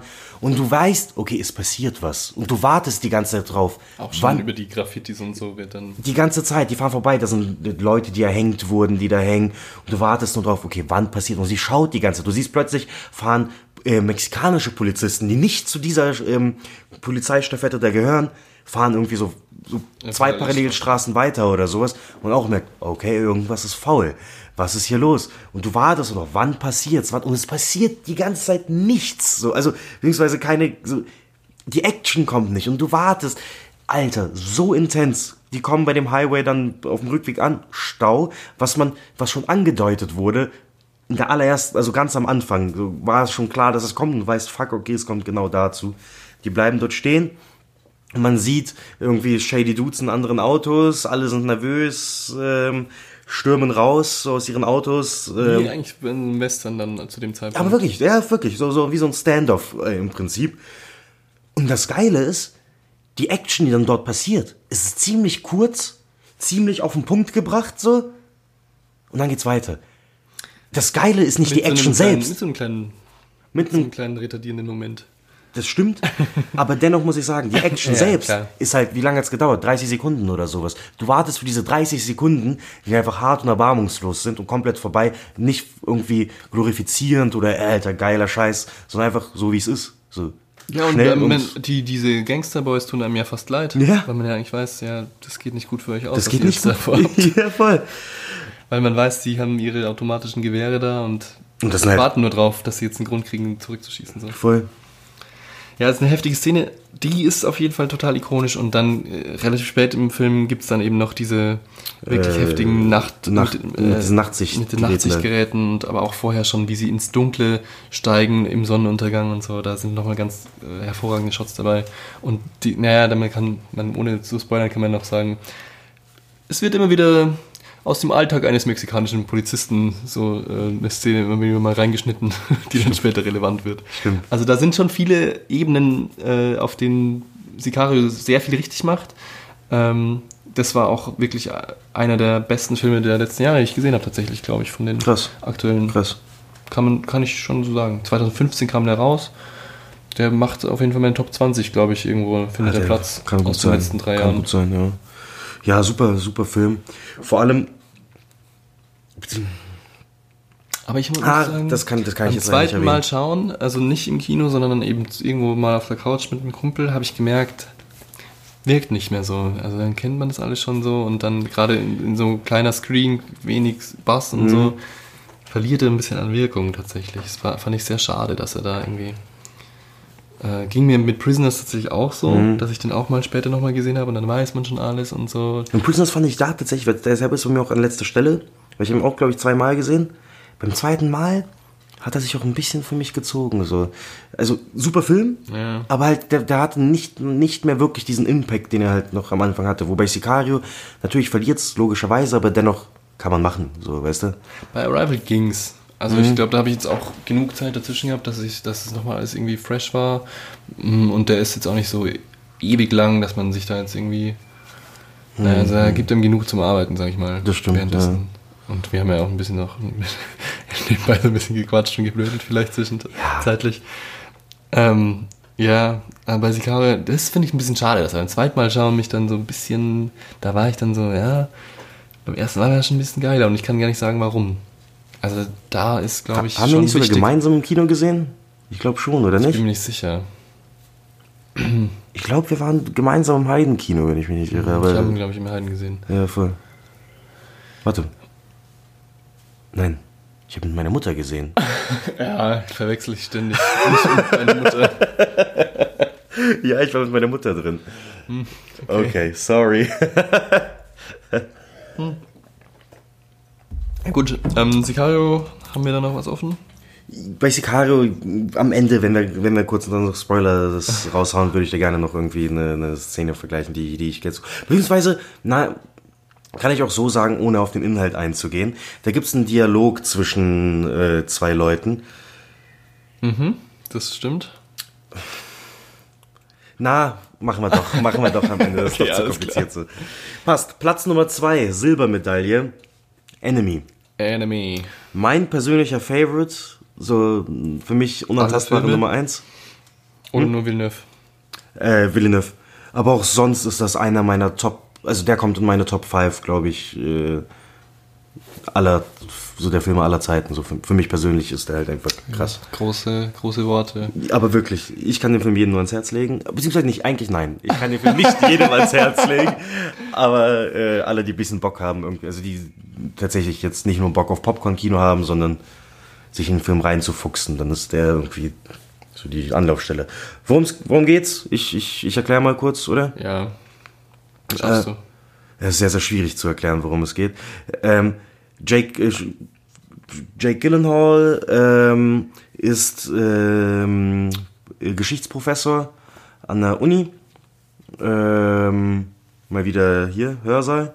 Und fragt irgendwie einen Kollegen so, hey, ähm, oder ein Kollege empfiehlt ihm einen Film, wenn du willst, schau dir irgendwie mal einen Film an. So, den kannst du dir anschauen. Und dann sagt, hm, okay, passt, geht in eine Videothek, leitet sich einen Film aus, äh, schmeißt ihn an und sieht dort ähm, irgendwie so einen Nebendarsteller oder Statisten nur oder sowas, der eins zu eins aussieht wie er. Er stoppt das Ding, schaut sich nochmal an und sieht, wow, da ist ein Kerl, der sieht eins zu eins aus wie ich. Wer ist das? Und möchte halt herausfinden, wer das ist. Ähm, begibt sich auf die Suche. Beziehungsweise das, der ganze Film spielt in Kanada. Ähm, Toronto oder? Ich, ja, ist ja egal. Ich weiß es gerade auch nicht genau. Ähm, und ähm, ja genau, und möchte herausfinden, was da los ist, wer ist diese andere Person so. Ähm, und man sieht dann aber auch, ähm, das Leben von dem Schauspieler, der eben sozusagen Jake Gyllenhaal Nummer 2 und äh, was dort dann passiert. Ich kann leider sehr schlecht mehr drüber sagen, ohne zu spoilern, oder? Ja, gibt nicht viel, viel zu sagen. Die, der, der eine stellt dem anderen nach, konfrontiert ihn irgendwann und dann schaut man, wie die beiden interagieren. Also es, äh, der, wie heißt das Buch dazu? Heißt es nicht irgendwie Doppelgänger oder so? Ähm, weiß ich gerade nicht. Äh, schau mal, schau mal schnell nach. Uh, The Double. The, genau, ja. Ja, also das ist eine Romanvorlage. Ähm, was kann man dazu sagen? Ist ein, ist ein, ist ein äh, schon so so Psychothriller auch ein bisschen oder keine Ahnung. Ja, weil es halt irgendwie die ganze Zeit irgendwie man sich nicht sicher ist, was sie jetzt voneinander wollen und weil er auch so ein bisschen obsessed auf einmal damit ist, diesen Mhm. anderen Typen Mhm. kennenzulernen. Ich, Und der- kann- ich habe mir immer so gedacht beim Schauen, ja, wenn ich jetzt irgendeinen Typen sehen würde, der mir sehr ähnlich schaut, dann würde ich halt sagen, ja krass, aber ich würde mir nie die Arbeit machen, die er sich macht. Also irgendwie merkt Aber man schon, ist- ja, irgendwas ist mhm, bei ihm ein mhm. bisschen ko komisch im Kopf offensichtlich, weil äh, dass er sich da so reinsteigert und den dann auch gar nicht mehr in Ruhe lässt und Und vor allem ist aber auch halt die Stimmung des Films ist halt auch sehr so bisschen sogar teilweise unangenehm, unheimlich, so ein bisschen irgendwie okay, was passiert hier? Man, man checkt die ganze Zeit nicht, was ist da los und man versucht es herauszufinden und dem hinterherzukommen. Du hast auch diesen krassen Sepia-Farbton. Auch super guter Score, diesmal nicht von Johann Johansson, aber äh, dennoch Top, äh, Top Score, der auch so dieses komische, verzwickte irgendwie darstellt. Meiner Meinung nach auch super gut gefilmt. Ähm, du hast jetzt nicht die großen Setpieces oder sowas. Ähm, der ist schon auf sehr auch eng klein gehalten. Ähm, aber super gut inszeniert, sehr verzwickter Film. Ähm, vergleichsweise wenig Dialog. Ich glaube, das ist so der Film mit wirklich am wenigsten Dialog von allen seinen Filmen. wirklich. Mm. Es wird nicht so viel gesprochen. Ja. Ähm, also, es, ich habe ihn schon vielen Leuten empfohlen. Einige haben auch gesagt, langweilig so. Äh, fanden einfach nur langweilig und haben auch nicht gecheckt, worum es geht. Ähm, aber der Film baut, sehr, also ist, die Story ist einfach meiner Meinung nach unfassbar gut. Also es ist halt einfach äh, noch nie sowas gesehen. Ja. Das ist so einer der Filme, der mir etwas gezeigt hat, was ich noch nie so gesehen habe in Film. Heftig. Ja, mich hat das irgendwie aus irgendeinem Grund nie so krank beeindruckt wie dich. Also ich finde den Film schon auch interessant. Äh, aber ich finde, das ist der Film, das ist der, der einzige Film, den ich kenne, wo, und das ist nicht irgendwie ein Spruch, den ich einfach so bringe, ähm, eigentlich, weil es gibt wenig Dialog, aber jeder Satz, der gesagt wird, hat Sinn und Zweck, dass er genau hier und da so gesagt wird, wie er gesagt wird. Fast jedes Bild, das du siehst, hat seinen Grund, dass das dort ist, das so wie du siehst. Und das nicht einfach nur ein Gimmick, sondern das muss dort so sein. Das gehört dazu, das fügt sich in das große, in das Puzzle des großen Ganzen. Es muss da so sein. Ähm, das, das, das, die Musik sogar, die du im Hintergrund hörst, fügt sich in dieses Puzzle rein, in dieses ganze Bild äh, des, des Films. Und das ist ein Film, der natürlich auch einen Twist hat und keine Ahnung was, aber das ist nicht einfach auch ein billiger Twist, sondern der Film hat dann plötzlich noch eine ganz, ganz andere Ebene, die er, die er streckt, was Villeneuve öfter hat, aber die erstreckt sich so krass auf den ganzen Film, dass, wo ich mir denke, oh mein Gott, ich habe ihn mir sofort zum zweiten Mal angeschaut, ich fand ihn zum zweiten Mal dann noch besser als beim ersten Mal, wo ich irgendwie schon wusste, um was es dort geht. Und dann, wo Leute irgendwie sagen, so, ja, der Film hat ein offenes Ende oder bietet irgendwie Raum für Interpretation oder sowas. Der Film bietet gar keinen Raum für Interpretation. Da ist alles niedergeschrieben. Du musst es dir nur erarbeiten, aus dem Film rausziehen. Das ist nicht so, du schaust dir und hast dann direkt gecheckt, okay, darum ging es dies, zack, zack, zack. Dir wird's vorgekaut. Nein, du musst es selbst zerkauen. Du musst dir selbst die Arbeit machen. Und wenn du das aber machst, wirst du aber auch echt belohnt, meiner Meinung nach. Und deswegen finde ich ihn fantastisch. ja, das große Rätsel ist ja nur der letzte Shot. Ah, oder? Na, es gibt viel. Also, Ja, jetzt macht es wenig Sinn, Ja. im Detail darauf einzugehen, bevor wir jetzt Mhm. noch über Blade Runner geredet haben, aber Ja. hm. ich meine nur, so die, das, wa- was dann die Leute meistens so ein bisschen verwirrt, womit sie dann am wenigsten anfangen kann, ist Mhm. das letzte Bild. Du hast ihn aber, du fandest ihn aber trotzdem gut, Ja, oder? ich fand ich find ihn schon gut. Ähm, ich finde halt mal wieder Gyllenhaal so Ich finde, lala. super dort. also ich finde ihn schon gut, er macht so seinen Job, aber wieder mal keine, keine Performance, wo ich jetzt irgendwie viel. Ja, der Weil ich finde, er funktioniert spielt, für mich halt. Aber ich finde, er spielt ja die zwei Figuren eben, spielt natürlich Jake Gyllenhaal Ja. selbst. Du merkst den Unterschied zwischen den beiden. Du merkst, okay, die sind unterschiedlich, so, weißt du? Und, aber nicht, dass die extrem unterschiedlich sind, sondern er macht es dezent dennoch so. Was ich gut finde, diese Nuancen machen es aus. Ja, ich will auch gar nicht irgendwas gegen sagen. Für mich ist Mhm. er einfach immer nur so, wie gesagt, irgendwas fehlt mir immer so, Mhm. dass ich, dass ich es Mhm. jetzt irgendwie grandios fände von ihm. Aber vielleicht ist es ja auch eine Kunst. Ähm, ja, zu Enemy, man kann so Es viel ist sagen. schwierig. Es ist halt äh, sehr plotlastig alles erstmal, wenn man es besprechen will. Und alles, was man dann dazu sagen könnte, was dann unterstützt den Plot und Mhm. dann den Twist in, in letzter Mhm. Konsequenz. Man kann halt darüber reden, dass, ähm, dass es eben dieses Buch gab, das The Double oder The Mhm. Double, ähm, das er da ähm, äh, adaptiert hat. Und dann hat er das aber angereichert noch mit eigener, eben mit Bildsprache logischerweise, aber auch, da ist so eine gewisse Spinnenthematik, die sich so Mhm. durch, dieses, durch diesen Film zieht. Schon, ich glaube, in der ersten Szene Mhm. sieht man Mhm. eben eine Tarantel und später immer wieder mal Spinnweben oder nochmal eine Spinne irgendwo oder so, oder er träumt irgendwas von der Spinne.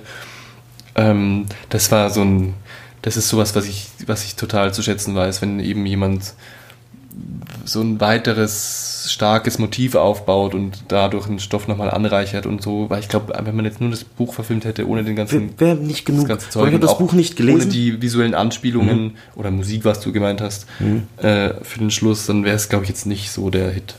Aber so hat er dann relativ äh, heftiges, wie soll ich sagen, es wirkt wie so ein mh, wie so eine krasse Aufgabe, die er sich da ge gestellt hat und die er dann äh, bis ins kleinste Detail durchexerziert hat und Mhm. somit quasi so ein richtig dieses Genre irgendwie so durchgespielt hat eigentlich fast Voll, schon. voll. Na, auf jeden Fall, auf jeden Fall. Also man kann da nicht mehr viel dran, dran besser machen. Mhm. Und da ist, wie du sagst, da sind alle Versatzstücke genauso, wo sie sein sollen. Das ist aber halt vielleicht auch mir ein bisschen zu, zu dominant an dem Film, was, was, was ihn jetzt nicht schlechter macht oder so, sondern ich denke mir nur, ich mag andere Filme mehr, die dann mehr sich auf, auf, auf ein Thema oder auf Inhalte quasi einlassen und, und weniger technisch äh, agieren. Obwohl ich auch finde, zum Thema Inhalt, auch die, die Message und die Ja, ja. Thematik des Films finde ich auch persönlich spannend. Ja, ja, kann man auch noch viel drüber reden im Nachhinein. Das ist so ein Film, da kannst du dann noch Stunden drüber reden mit irgendwie Freunden. Boah, wie war dies, wie war das und was denkst du überhaupt über die Thematik, die der Film dir überhaupt da aufbereitet? Also, der bietet sehr, sehr viel Redebestoff. Ja, das stimmt schon. Also ich Hm. muss nur hier gerade so ein bisschen die Gegenposition wahrscheinlich einnehmen, sonst. Sonst wird der Film zu sehr in den Himmel gelobt. Nein, aber was, sonst reden wir nur die ganze Zeit drüber, was toll ist und, und äh, keinen Reibungspunkt. Aber äh, der ist auch, ja, das ist so ein knackiger Thriller, finde ich. Mhm. Also, das ist ein letzter kanadischer Film noch. So halb irgendwie, oder? oder Nee, nee, komplett Ach so, kanadisch komplett, produziert okay. und äh, A24 hat ihn dann Okay, okay. Also, Mhm. sagt man da? Distribuiert. Distributiert? Distri distribuiert in USA. Naja. Genau, dann äh, last but not least, oder? Ja, Blade Runner 2000. 49. Ah, bitte nicht mehr in Zukunft. Ja, Ähm, sein aktuellster Film lustigerweise auch. Ja. Äh, Kam letztes Jahr raus.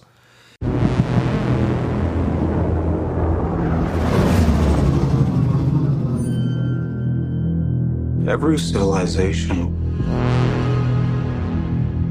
was built off the back of a disposable workforce. But I can only make so many. Happy birthday.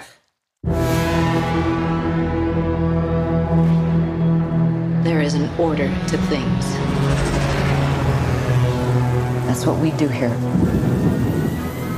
We keep order. The world is built on a wall that separates kind. Tell either side there's no wall. You bought a war.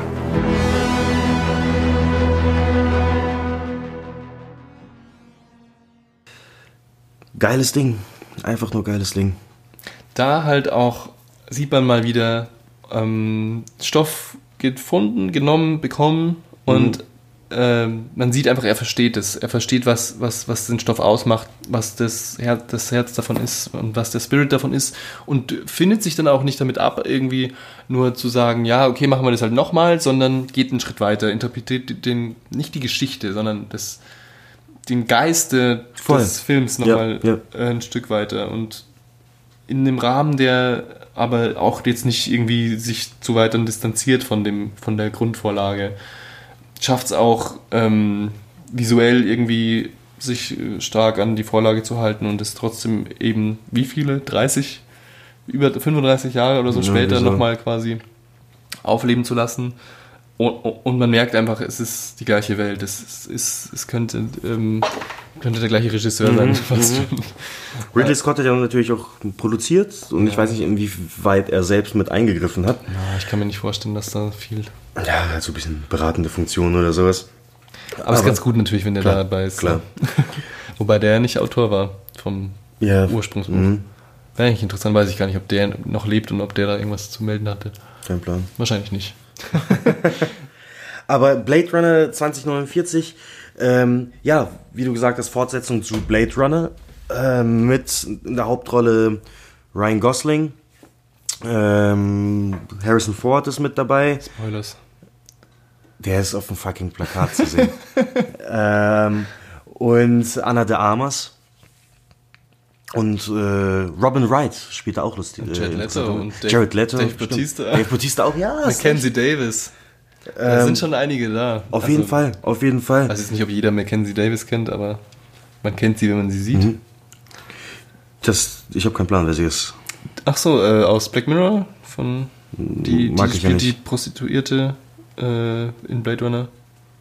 Ah, okay, ja, Gesicht kenne ich aber. Ja. Ja, die ist jetzt gerade Mhm. so ein bisschen aufstrebender Star. Mhm. Starlet. Du magst Black Mirror nicht? Nee. Hab die erste Staffel gesehen und die erste Folge der zweiten Staffel ist einfach für mich wirklich ganz schlecht. Okay, Science Fiction nie geliebt. Gut. Ja, nein, ich lieb's zu sehr, so deswegen tut's mir auch noch umso mehr weh. Aber ähm, naja. Ähm, Aber was wäre denn, wenn dein Kühlschrank mit dir Sex haben könnte? Hat sich Ryan Gosling gefragt und dann sich so ein Programm gekauft. Richtig. Ähm, worum geht's? Ähm, magst du das hier erklären? Och, Leute. Oder schnell, mach ganz schnell. Wir haben ihn doch alle gesehen, den Ursprungs Blade Runner aus 89, äh, 82. Natürlich nur im Final Cut und nicht.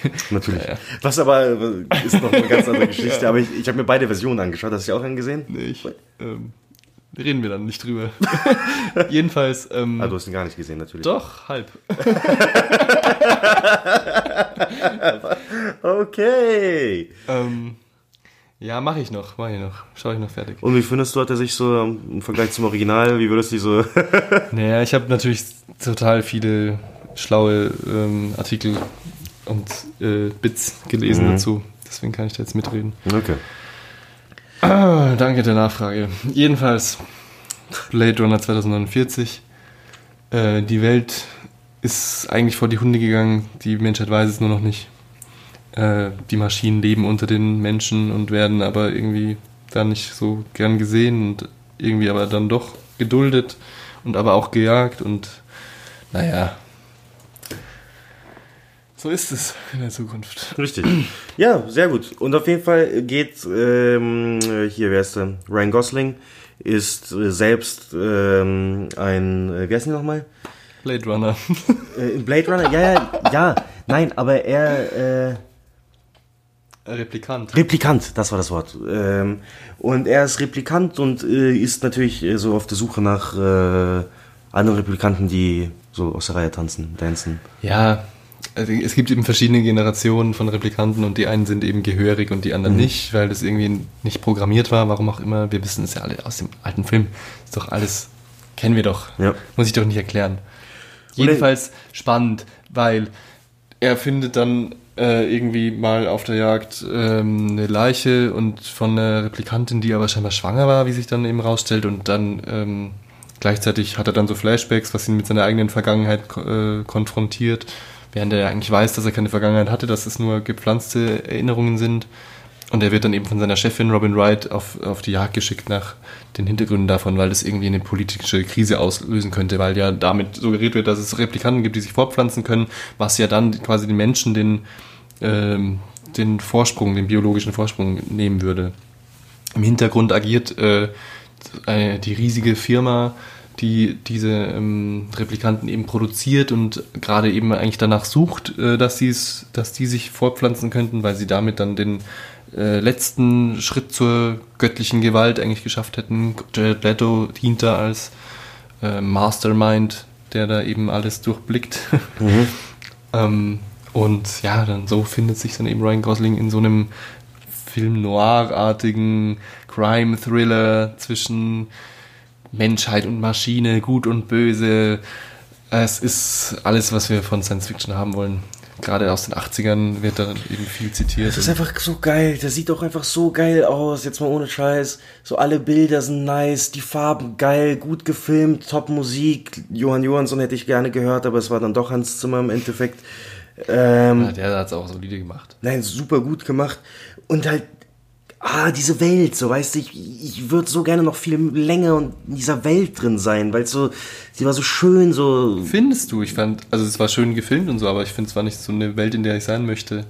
Jetzt Nee, persönlich. Nee, ja und jein. Also, so, was ich würde jetzt nicht so leben, ist schon, es ist unchillig dort. Aber ich meine, es ist, wie die Welt gezeigt wird. Ich, ich fand es spannend, die Welt aufzusaugen mehr drüber zu erfahren. Ja. Also, ich mag es ja irgendwie, auch wenn es ungeil ist, irgendwie trotzdem okay, jetzt okay. im Rahmen des Films dort zu sein, sage ich mal. Okay, okay. Ja, voll.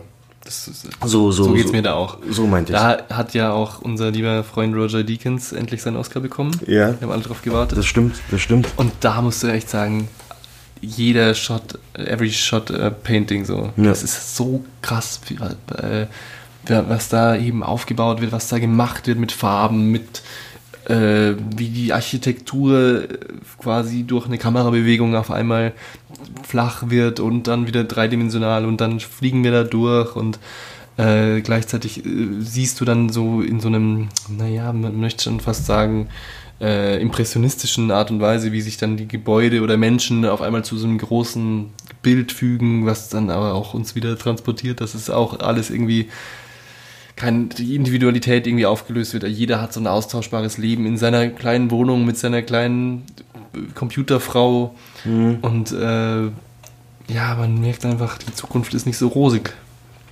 Ja, ja, natürlich. So, so ein dystopisches Zukunftsbild, was dort gezeichnet wird.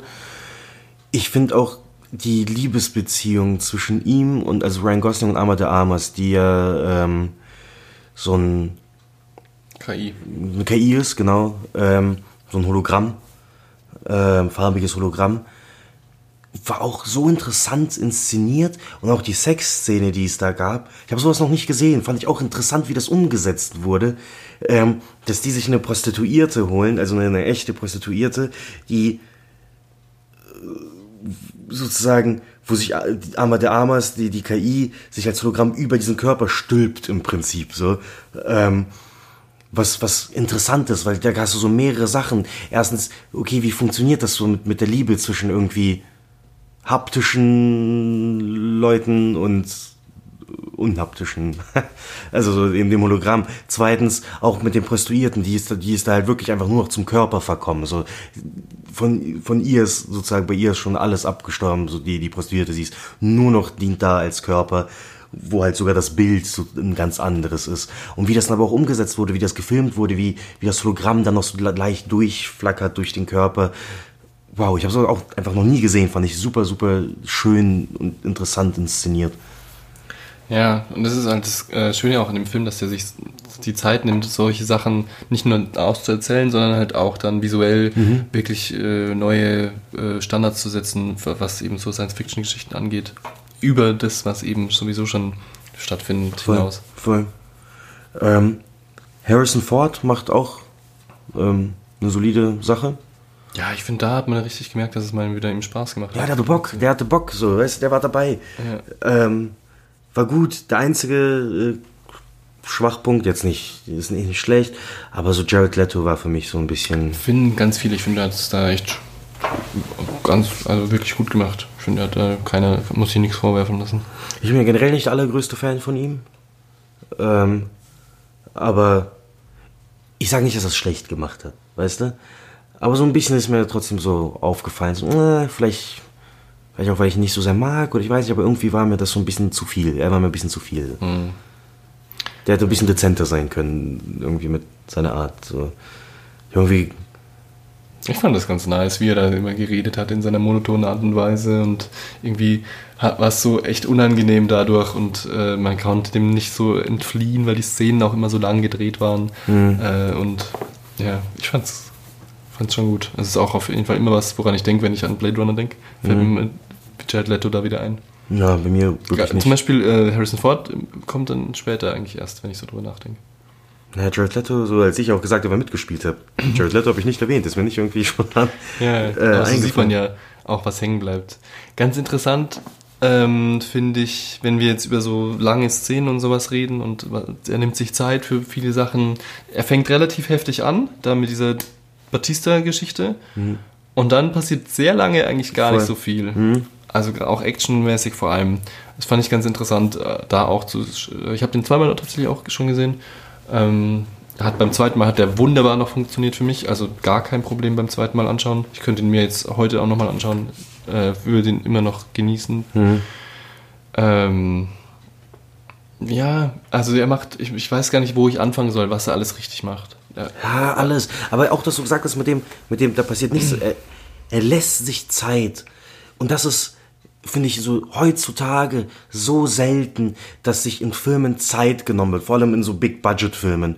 Dass sich Zeit genommen wird für, für die Welt, für die Charaktere, für die Geschichte. Dass, dass sich entfalten kann und du es auch spüren kannst. Weißt das ist nicht Fastfood, das du konsumierst. Nein, du hast da wirklich irgendwie ein Steak, einen schönen Wein, an dem du noch ein bisschen schnüffelst und ein bisschen schnupperst. So, du, du, du nimmst es auf, so die ganzen Aromen des Films, so, weißt du? Das ist, das gibt's so selten mittlerweile und deswegen macht er das richtig, super gut. Wohingegen, zum Beispiel ein Freund von mir hat den Film auch im Kino gesehen und der fand ihn langweilig. Und dann denke ich mir, gut, er ist natürlich auch jetzt nicht so der Liebhaber. Filmliebhaber, so, der isst schon gerne einfach mal so sein Big Mac hier oder ein Whopper da, aber sonst jetzt geht er selten, ist er nicht so der Gourmet, würde ich sagen. ähm, Wow. Du würdest dich als Gourmet bezeichnen? naja, ich, ach, ein bisschen Fastfood geht auch, aber so, ich sag zu nichts nein. Du bist ein Allesfresser. Ja, genau. Du hast gar keinen Geschmack. naja, aber ähm, ja, da hast du schon recht, auf jeden Fall. Der kostet das alles aus und da hat man auch gemerkt, dass es irgendwie so ein Herzensprojekt war für ihn, Mhm. dass er sich da auch ähm, wirklich, ähm, da ging es nicht darum, so crowd-pleasing zu sein Mhm. und irgendwie möglichst viel Budget einzuspielen und mit irgendwelchen Comic Reliefs oder so zu arbeiten, sondern da wurde ein Universum erzählt, da wurden Charaktere erzählt, aber die wurden auch nicht immer so durch äh. Also es war jetzt nicht so, dass man jetzt immer alles über jede Person bis zum Ende erfahren hat, was Mhm. ich angenehm finde. Mhm. Also dass, dass man dann so auch selber Raum für, für ein bisschen nicht Interpretation in, in dem Sinne, aber vielleicht so, ja, man kann irgendwie selber noch ein bisschen was auf die Leute projizieren. Voll. Zum Beispiel die, äh, dieses Mädchen, das die äh, Erinnerungen da schafft und so, ist ja auch Mhm. eine fantastische Szene. Mhm. Ähm, da wird jetzt auch nicht äh, genau gezeigt, was jetzt alles sie ausmacht und was und so weiter. Da gibt es andere Filme, die, die da bemühter sind, den Leuten mehr an die Hand zu geben, was jetzt die cool finden und was jetzt deren Einstellungen sind. Und Ja, hier der ist es das alles gut, so ja. Genau, genau richtig. Mhm. Genau die richtige Menge an Perfekt Fokus dosiert. auf alles. Mhm. Und ich finde auch. Auch ähm, Deckard, also äh, Harrison Ford ist jetzt nicht so dominant, der kommt relativ spät erst vor und dann erledigt sich das auch wieder. Dann ist nicht die ganze Zeit das die Harrison Ford Show der Film. Mhm. Und Ryan Gosling ist ja auch ein, ich finde, ein Darsteller, der, der schon funktioniert, aber der auch jetzt nicht sich irgendwie so die, die Show stiehlt, so. Der, Nein, der nein, jetzt nein. nicht den Film immer für sich einnimmt und dann geht es nicht nur um Ryan Gosling, sondern Auf der ist Fall. jemand, der, der, du hast eine ruhige Art wahrscheinlich auch, Mhm. der meistens relativ wenig Dialog an den Tag legt, ähm, viel Platz lässt für das Geschehen und für die anderen Darsteller auch. Ja. Und auch, ich finde, seine Motivation, also sein persönlicher Antrieb, der dann irgendwie sich entwickelt, auch finde ich so gut. Und auch irgendwie die Auflösung des Ganzen. Das ist einfach so gut. Ich finde ihn auch Ah. wirklich gut gecastet für die Rolle. Also es macht total Sinn, da Ryan Gosling zu Der nehmen. passt wirklich perfekt rein. Gyllenhaal wäre interessant gewesen. Aber ich glaub- glaube, äh, erstens will er nicht ständig Gyllenhaal haben und zweitens hätte es, ich glaube, Gosling war tatsächlich besser. Das ist jetzt natürlich Es ist schwierig, unfaire so Spekulation. Ja. Er aber super gemacht, Ich mag deswegen. dieses Glatte, also das wirkt so roboterhafter bei Gosling. Ja, ja, das stimmt. Und ich weiß nicht, ob Gyllenhaal das so, der wirkt immer mehr wie der bisschen schräge Schönling, der so ein bisschen off ist, weißt du? Der ist nicht so, weil du sagst, der perfekte Man-Crush für dich. Ich finde, der ist kein schlecht aussehender Mann, aber der ist immer irgendwas, was so ein bisschen unperfekt ist, so ein bisschen schief. Ja, der hätte eventuell wäre witzig, ihn in Jared Letos Rolle zu sehen. Mhm. Ja. Sind sich eh ein bisschen ähnlich, finde ich, oder? Mhm. Ja. Ja, aber jetzt ohne Scheiß, jetzt wo wir auch noch drüber gequatscht haben. Vielleicht heute, sonst so auf jeden Fall diese Woche, ich schaue mir mal Blade Runner an. Ich habe so Bock jetzt wieder bekommen. Ich habe wirklich, wirklich Bock bekommen, mir den nochmal anzuschauen. Weil Sicario habe ich schon dreimal gesehen, Prisoners auch zwei, also eigentlich ähm, Enemy, den habe ich glaube ich fünfmal schon tatsächlich geschaut oder sowas. Äh, Rival habe ich mit dir zum zweiten Mal gesehen. Äh, Blade Runner ist noch der, der mir jetzt so fehlt, auch weil er der aktuellste ist. Da habe ich einfach Bock jetzt ihn nochmal zu sehen. Irgendwie, unser Talk hat, hat mich heiß gemacht. ja, und das finde ich, also ich habe auch, glaube ich, alle Filme von, von also die US-Filme, alle von Villeneuve habe ich mindestens zweimal gesehen mit, mittlerweile. Und man merkt einfach, dass das macht ja auch einen guten Regisseur aus, dass, mhm. dass da ein bisschen mehr dran ist, mhm. dass da ein bisschen Fleisch dran ist, dass man dann nochmal nachschauen kann, was bei Sicario, was ich vorhin gemeint habe, mit dieser Color Theory und so, mhm. dass da eben noch immer eine Ebene dabei ist, mit der man arbeiten kann äh, wo man noch ein bisschen forschen kann, wo man nicht nur mit einem Auge auf dem Handy irgendwie zuhört, was passiert. Du kannst wirklich bei seinen Filmen, man kann immer drüber reden. Er hat immer noch irgendwie, er ist vielschichtiger als, als irgendwie die meisten anderen Standards irgendwie Produktionen. Und ich würde das auch nicht als Standardproduktion irgendwie betiteln, sondern nein, das ist also, ich finde auch, wie ich am Anfang, wie ich anfangs gesagt habe, Villeneuve ist mittlerweile so eine Klasse irgendwie, die er entwickelt hat ich freue mich unfassbar auf Dune. Ich habe Bock auf Dune jetzt von ihm. So. Und mir ist auch egal, was der macht. So, weißt du, wenn Villeneuve macht's, schaue ich mir an. Äh, der war ja auch im Gespräch für Bond, äh, für den neuen Bond-Film, den jetzt Danny Boyle macht. Das wäre komisch gewesen, oder? Das wär, ich glaube, er hätte es auch dennoch gut gemacht. Dennoch habe ich Angst, dass Bond an sich nicht so viel Raum lässt für. Ja. Für Vor allem ihn. wurde der ja gerade erst wieder so ein bisschen neu erfunden. Naja, mit Casino Royale. Das ist ja. ja wann ist das? 2006? Ja, aber jetzt müsste man ja eigentlich wieder zurück. Jetzt müsste man was Neues machen. Nee, das alte eigentlich viel mehr. Ja, aber sag ich mal jetzt die Casino Royale Schiene nicht ja, ja. mehr machen. In welche Richtung auch immer. Wahrscheinlich mehr, wieder mehr Gentleman-like oder so. Ähm, aber das wäre wiederum eine Chance natürlich auch für ihn gewesen, einen komplett neuen Akzent zu setzen oder so. Mhm. Äh, ja, da wäre ich auf jeden Fall sehr gespannt gewesen. Ich, da sehe ich, seh ich Villeneuve nicht, weil das auch kein Stoff ist, der irgendwie so inspirierend ist wie, wie sonst. Meistens hat ja. er schon irgendein großes Thema, das da mhm. irgendwie verarbeitet wird mhm. in irgendeiner Form und bei James Bond. Aber bei mir ist, ich habe ja gedacht, so, ich warte immer noch auf einen weiteren. Mal mit einer Frau in der Hauptrolle bei Villeneuve. ja, genau. Naja, obwohl, was? Wann war denn der letzte? Sicario, ne? Ja. Na, oh, nein, Arrival. Arrival war ja nach Sicario sogar. Nee, ist eh oft. Na, ich warte hier, ich wollte sagen, Fincher, David Fincher, ist ja, liebe ich ja auch warte ich auch wirklich auf den Film. Das ist auch so ein Regisseur, egal was er rausbringt, schaue ich mir an. Hm. Kann man immer machen. Der letzte Film, Gone Girl, wann kam der raus? Aber Mindhunter war da ja noch dazwischen. Die Serie, ja gut, ja. Und House of Cards hat er ja auch. Hat er auch, ja, aber Film. Ich rede jetzt hier über Film tatsächlich, weißt du, so zwei, ja, drei Stunden. schon, was du meinst. Aber ich erkläre dir nur, warum es wahrscheinlich jetzt ein bisschen dauert. Es wird noch, ich habe ja eh letztens gelesen, dass es tatsächlich noch länger dauern soll, weil der, jetzt kommt der zweite Staffel Mindhunter, um die er sich kümmert. Und dann eventuell macht er, aber er hat noch nichts irgendwie geplant oder ja, so. Er hat wahrscheinlich einfach, der sucht ja auch nach seinen Stoffen. Klar. Der nimmt ja auch nicht einfach alles, was er findet. Mhm. Finde ich auch gut. Und daher auf jeden Fall richtig. Und Villeneuve macht das ja auch super. Aber ich meine, für mich ist Villeneuve so tatsächlich so, so auf, auf einem Level wie Fincher. So, weißt du, ich freue mich bei denen einfach so. Okay, wenn da was rauskommt, wird sich's angeschaut. Muss ich aber dann Nolan noch nennen. Ja, also ich finde, ich vergleiche aber er so, steht ein bisschen unter für wirklich. mich. Ob, immer noch weit oben, aber also ich finde, ich, ich vergleiche die beiden eigentlich am meisten, weil die, die zurzeit die großen, teuren Blockbuster mit, mit mehr Gehalt machen. Das sind so die niveauvollen äh, Regisseure aus ähm, Amerika, die gerade die, die teuren Produktionen haben, die dann aber auch wirklich fürs Kino langfristig noch wertvoll sein werden, die nicht nur so Sommerblockbuster sind oder so. Wobei jetzt Blade Runner ist ja der erste Film von Villeneuve, glaube ich, der über 100 Millionen gekostet hat. Äh, 150 oder sowas. Ähm, die davor waren alle deutlich äh, drunter. Prisoners 122 Millionen im Box Office.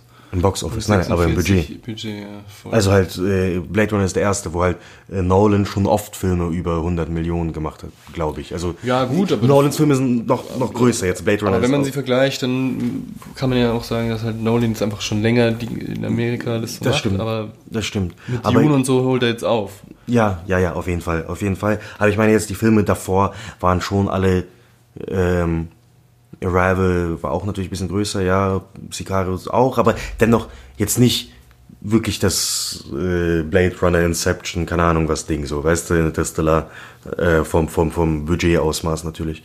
Ähm, und ich finde, Nolan, klar, ist auch einer der großen so Blockbuster-Regisseure gerade, die auch ein bisschen Gehalt reinbringen. Aber bei Nolan bin ich ja ein bisschen kritischer als du, so, da gab's, ich finde ihn auch top, der hat geile Filme, aber Villeneuve hat für mich noch mehr. Villeneuve macht für mich intelligenter. Der ist der arzi, arzigere. Arzigere, auf jeden Fall, ja, voll.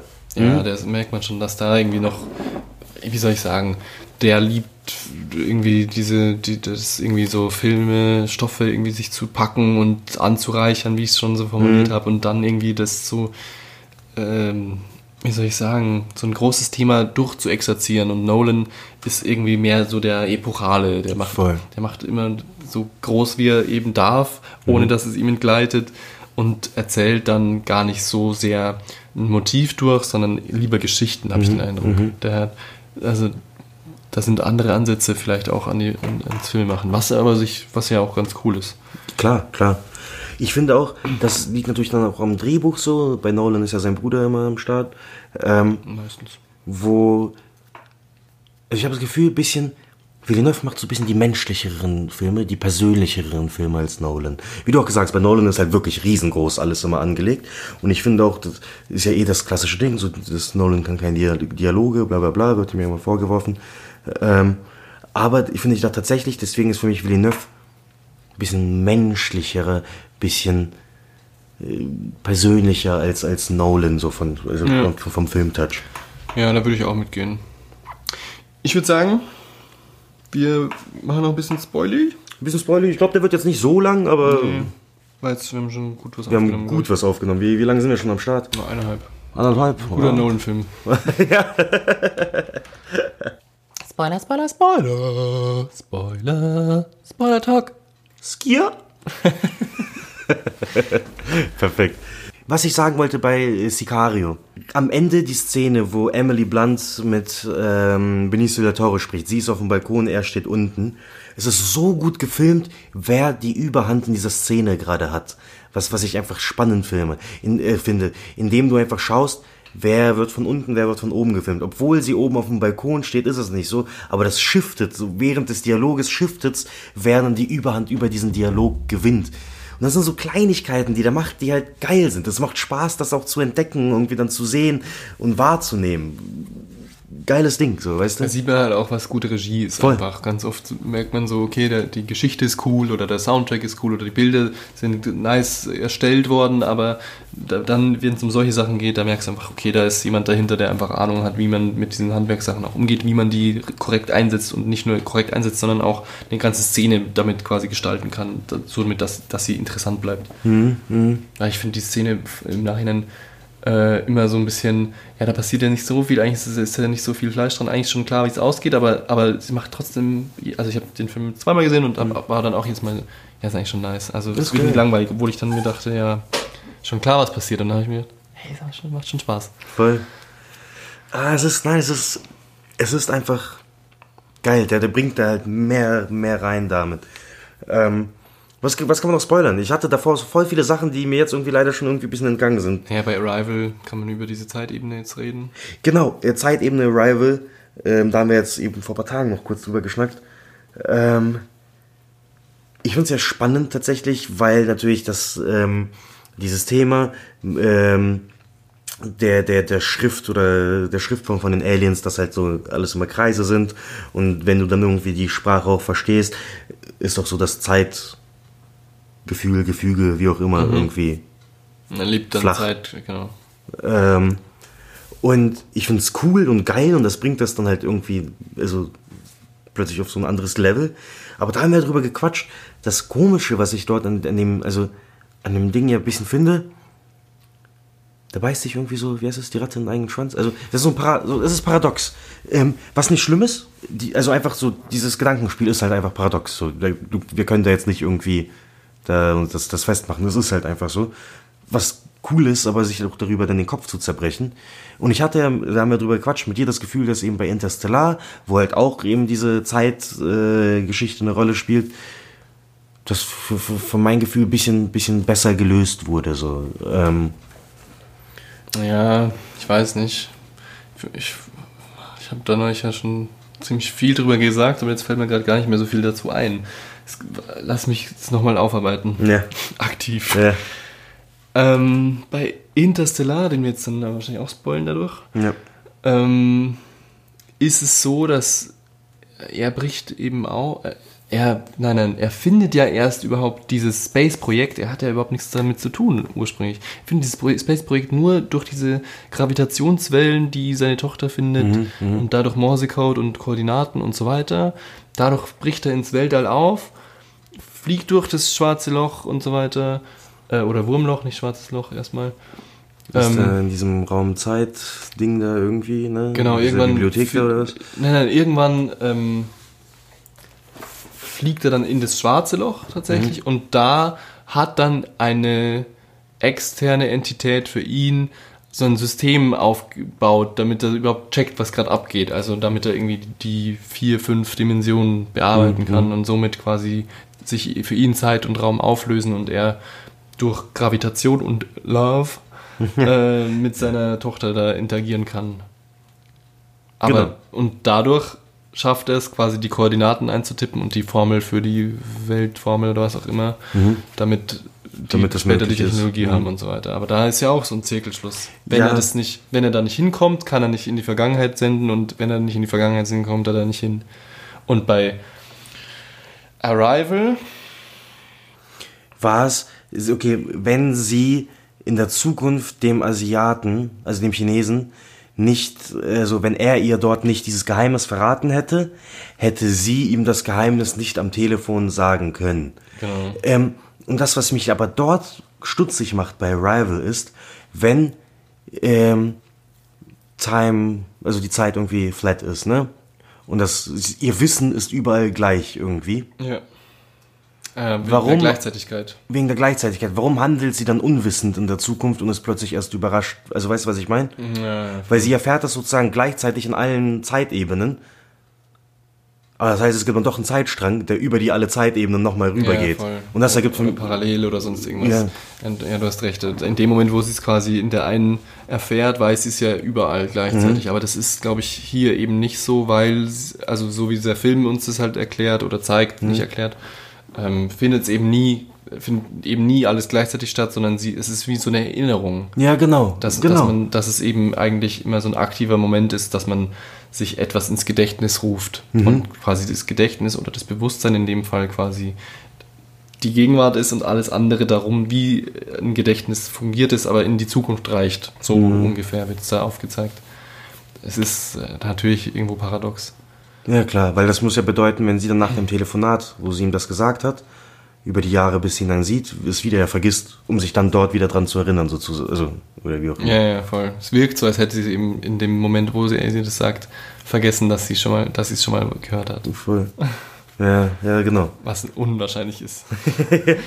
Bei, Das- das bei so einem Ding. Das ist ein relativ relevanter Moment in ihrem Leben. Voll.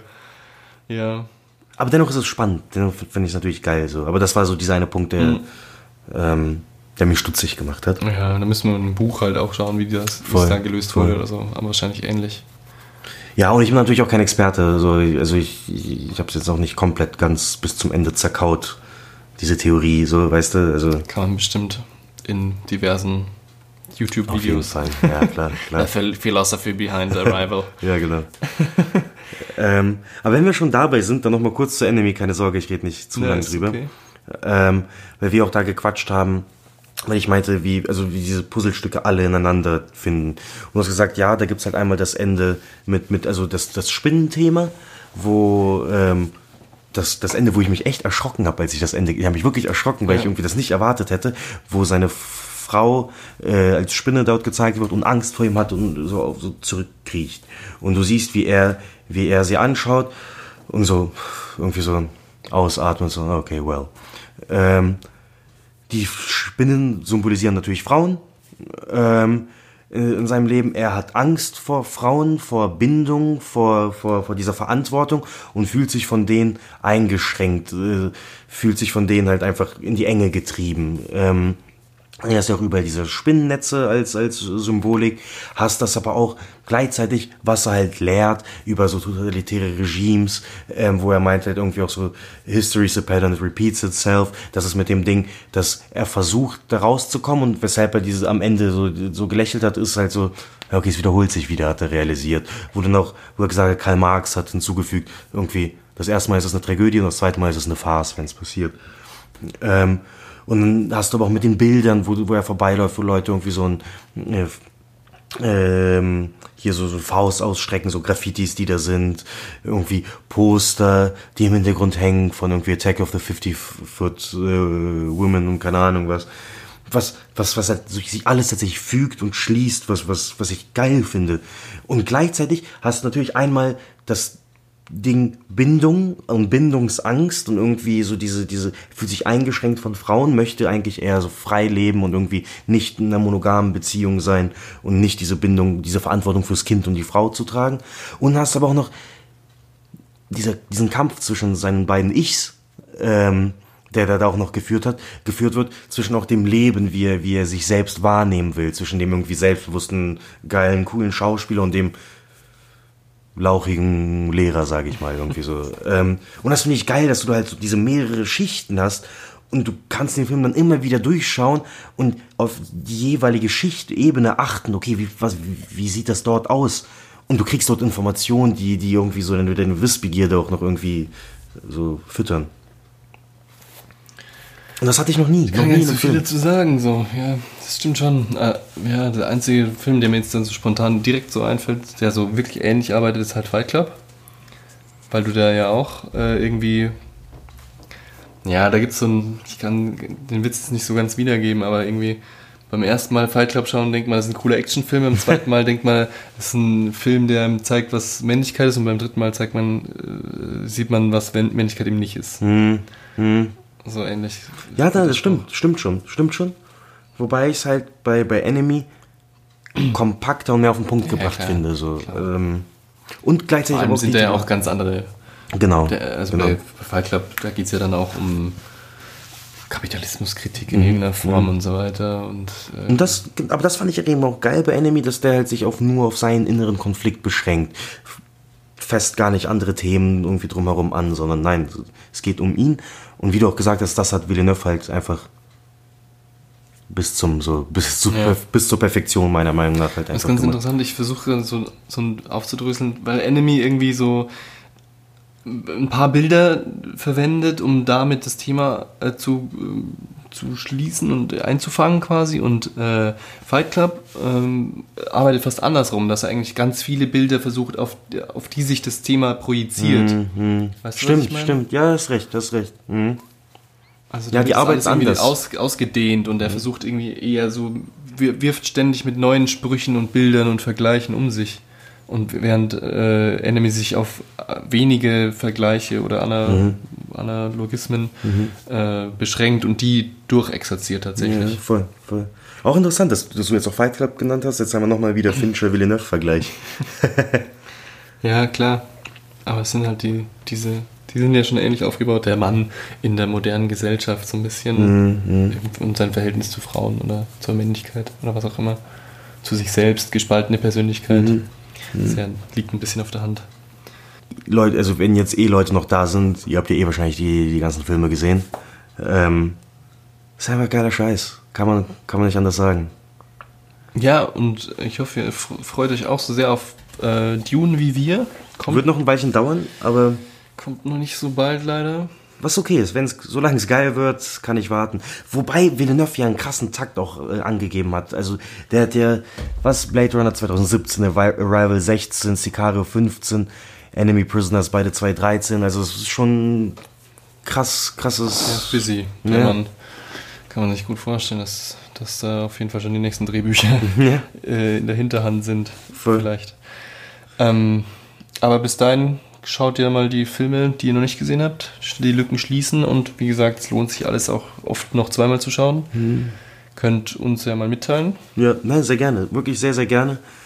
Ähm, was ihr gut fandet, was, was, was wir vielleicht für euch nochmal eröffnet haben und, und was wo, euch wo, gefehlt hat. Und ja, genau, wo ihr, wo ihr vielleicht aber was euch gefehlt hat oder wo ihr auch sagt, wo ihr sagt, was sind das für Lappen so, das ist eigentlich komplett anders. Oder der ist einfach, oder. Prisoners nicht verstanden. Ja, genau, genau.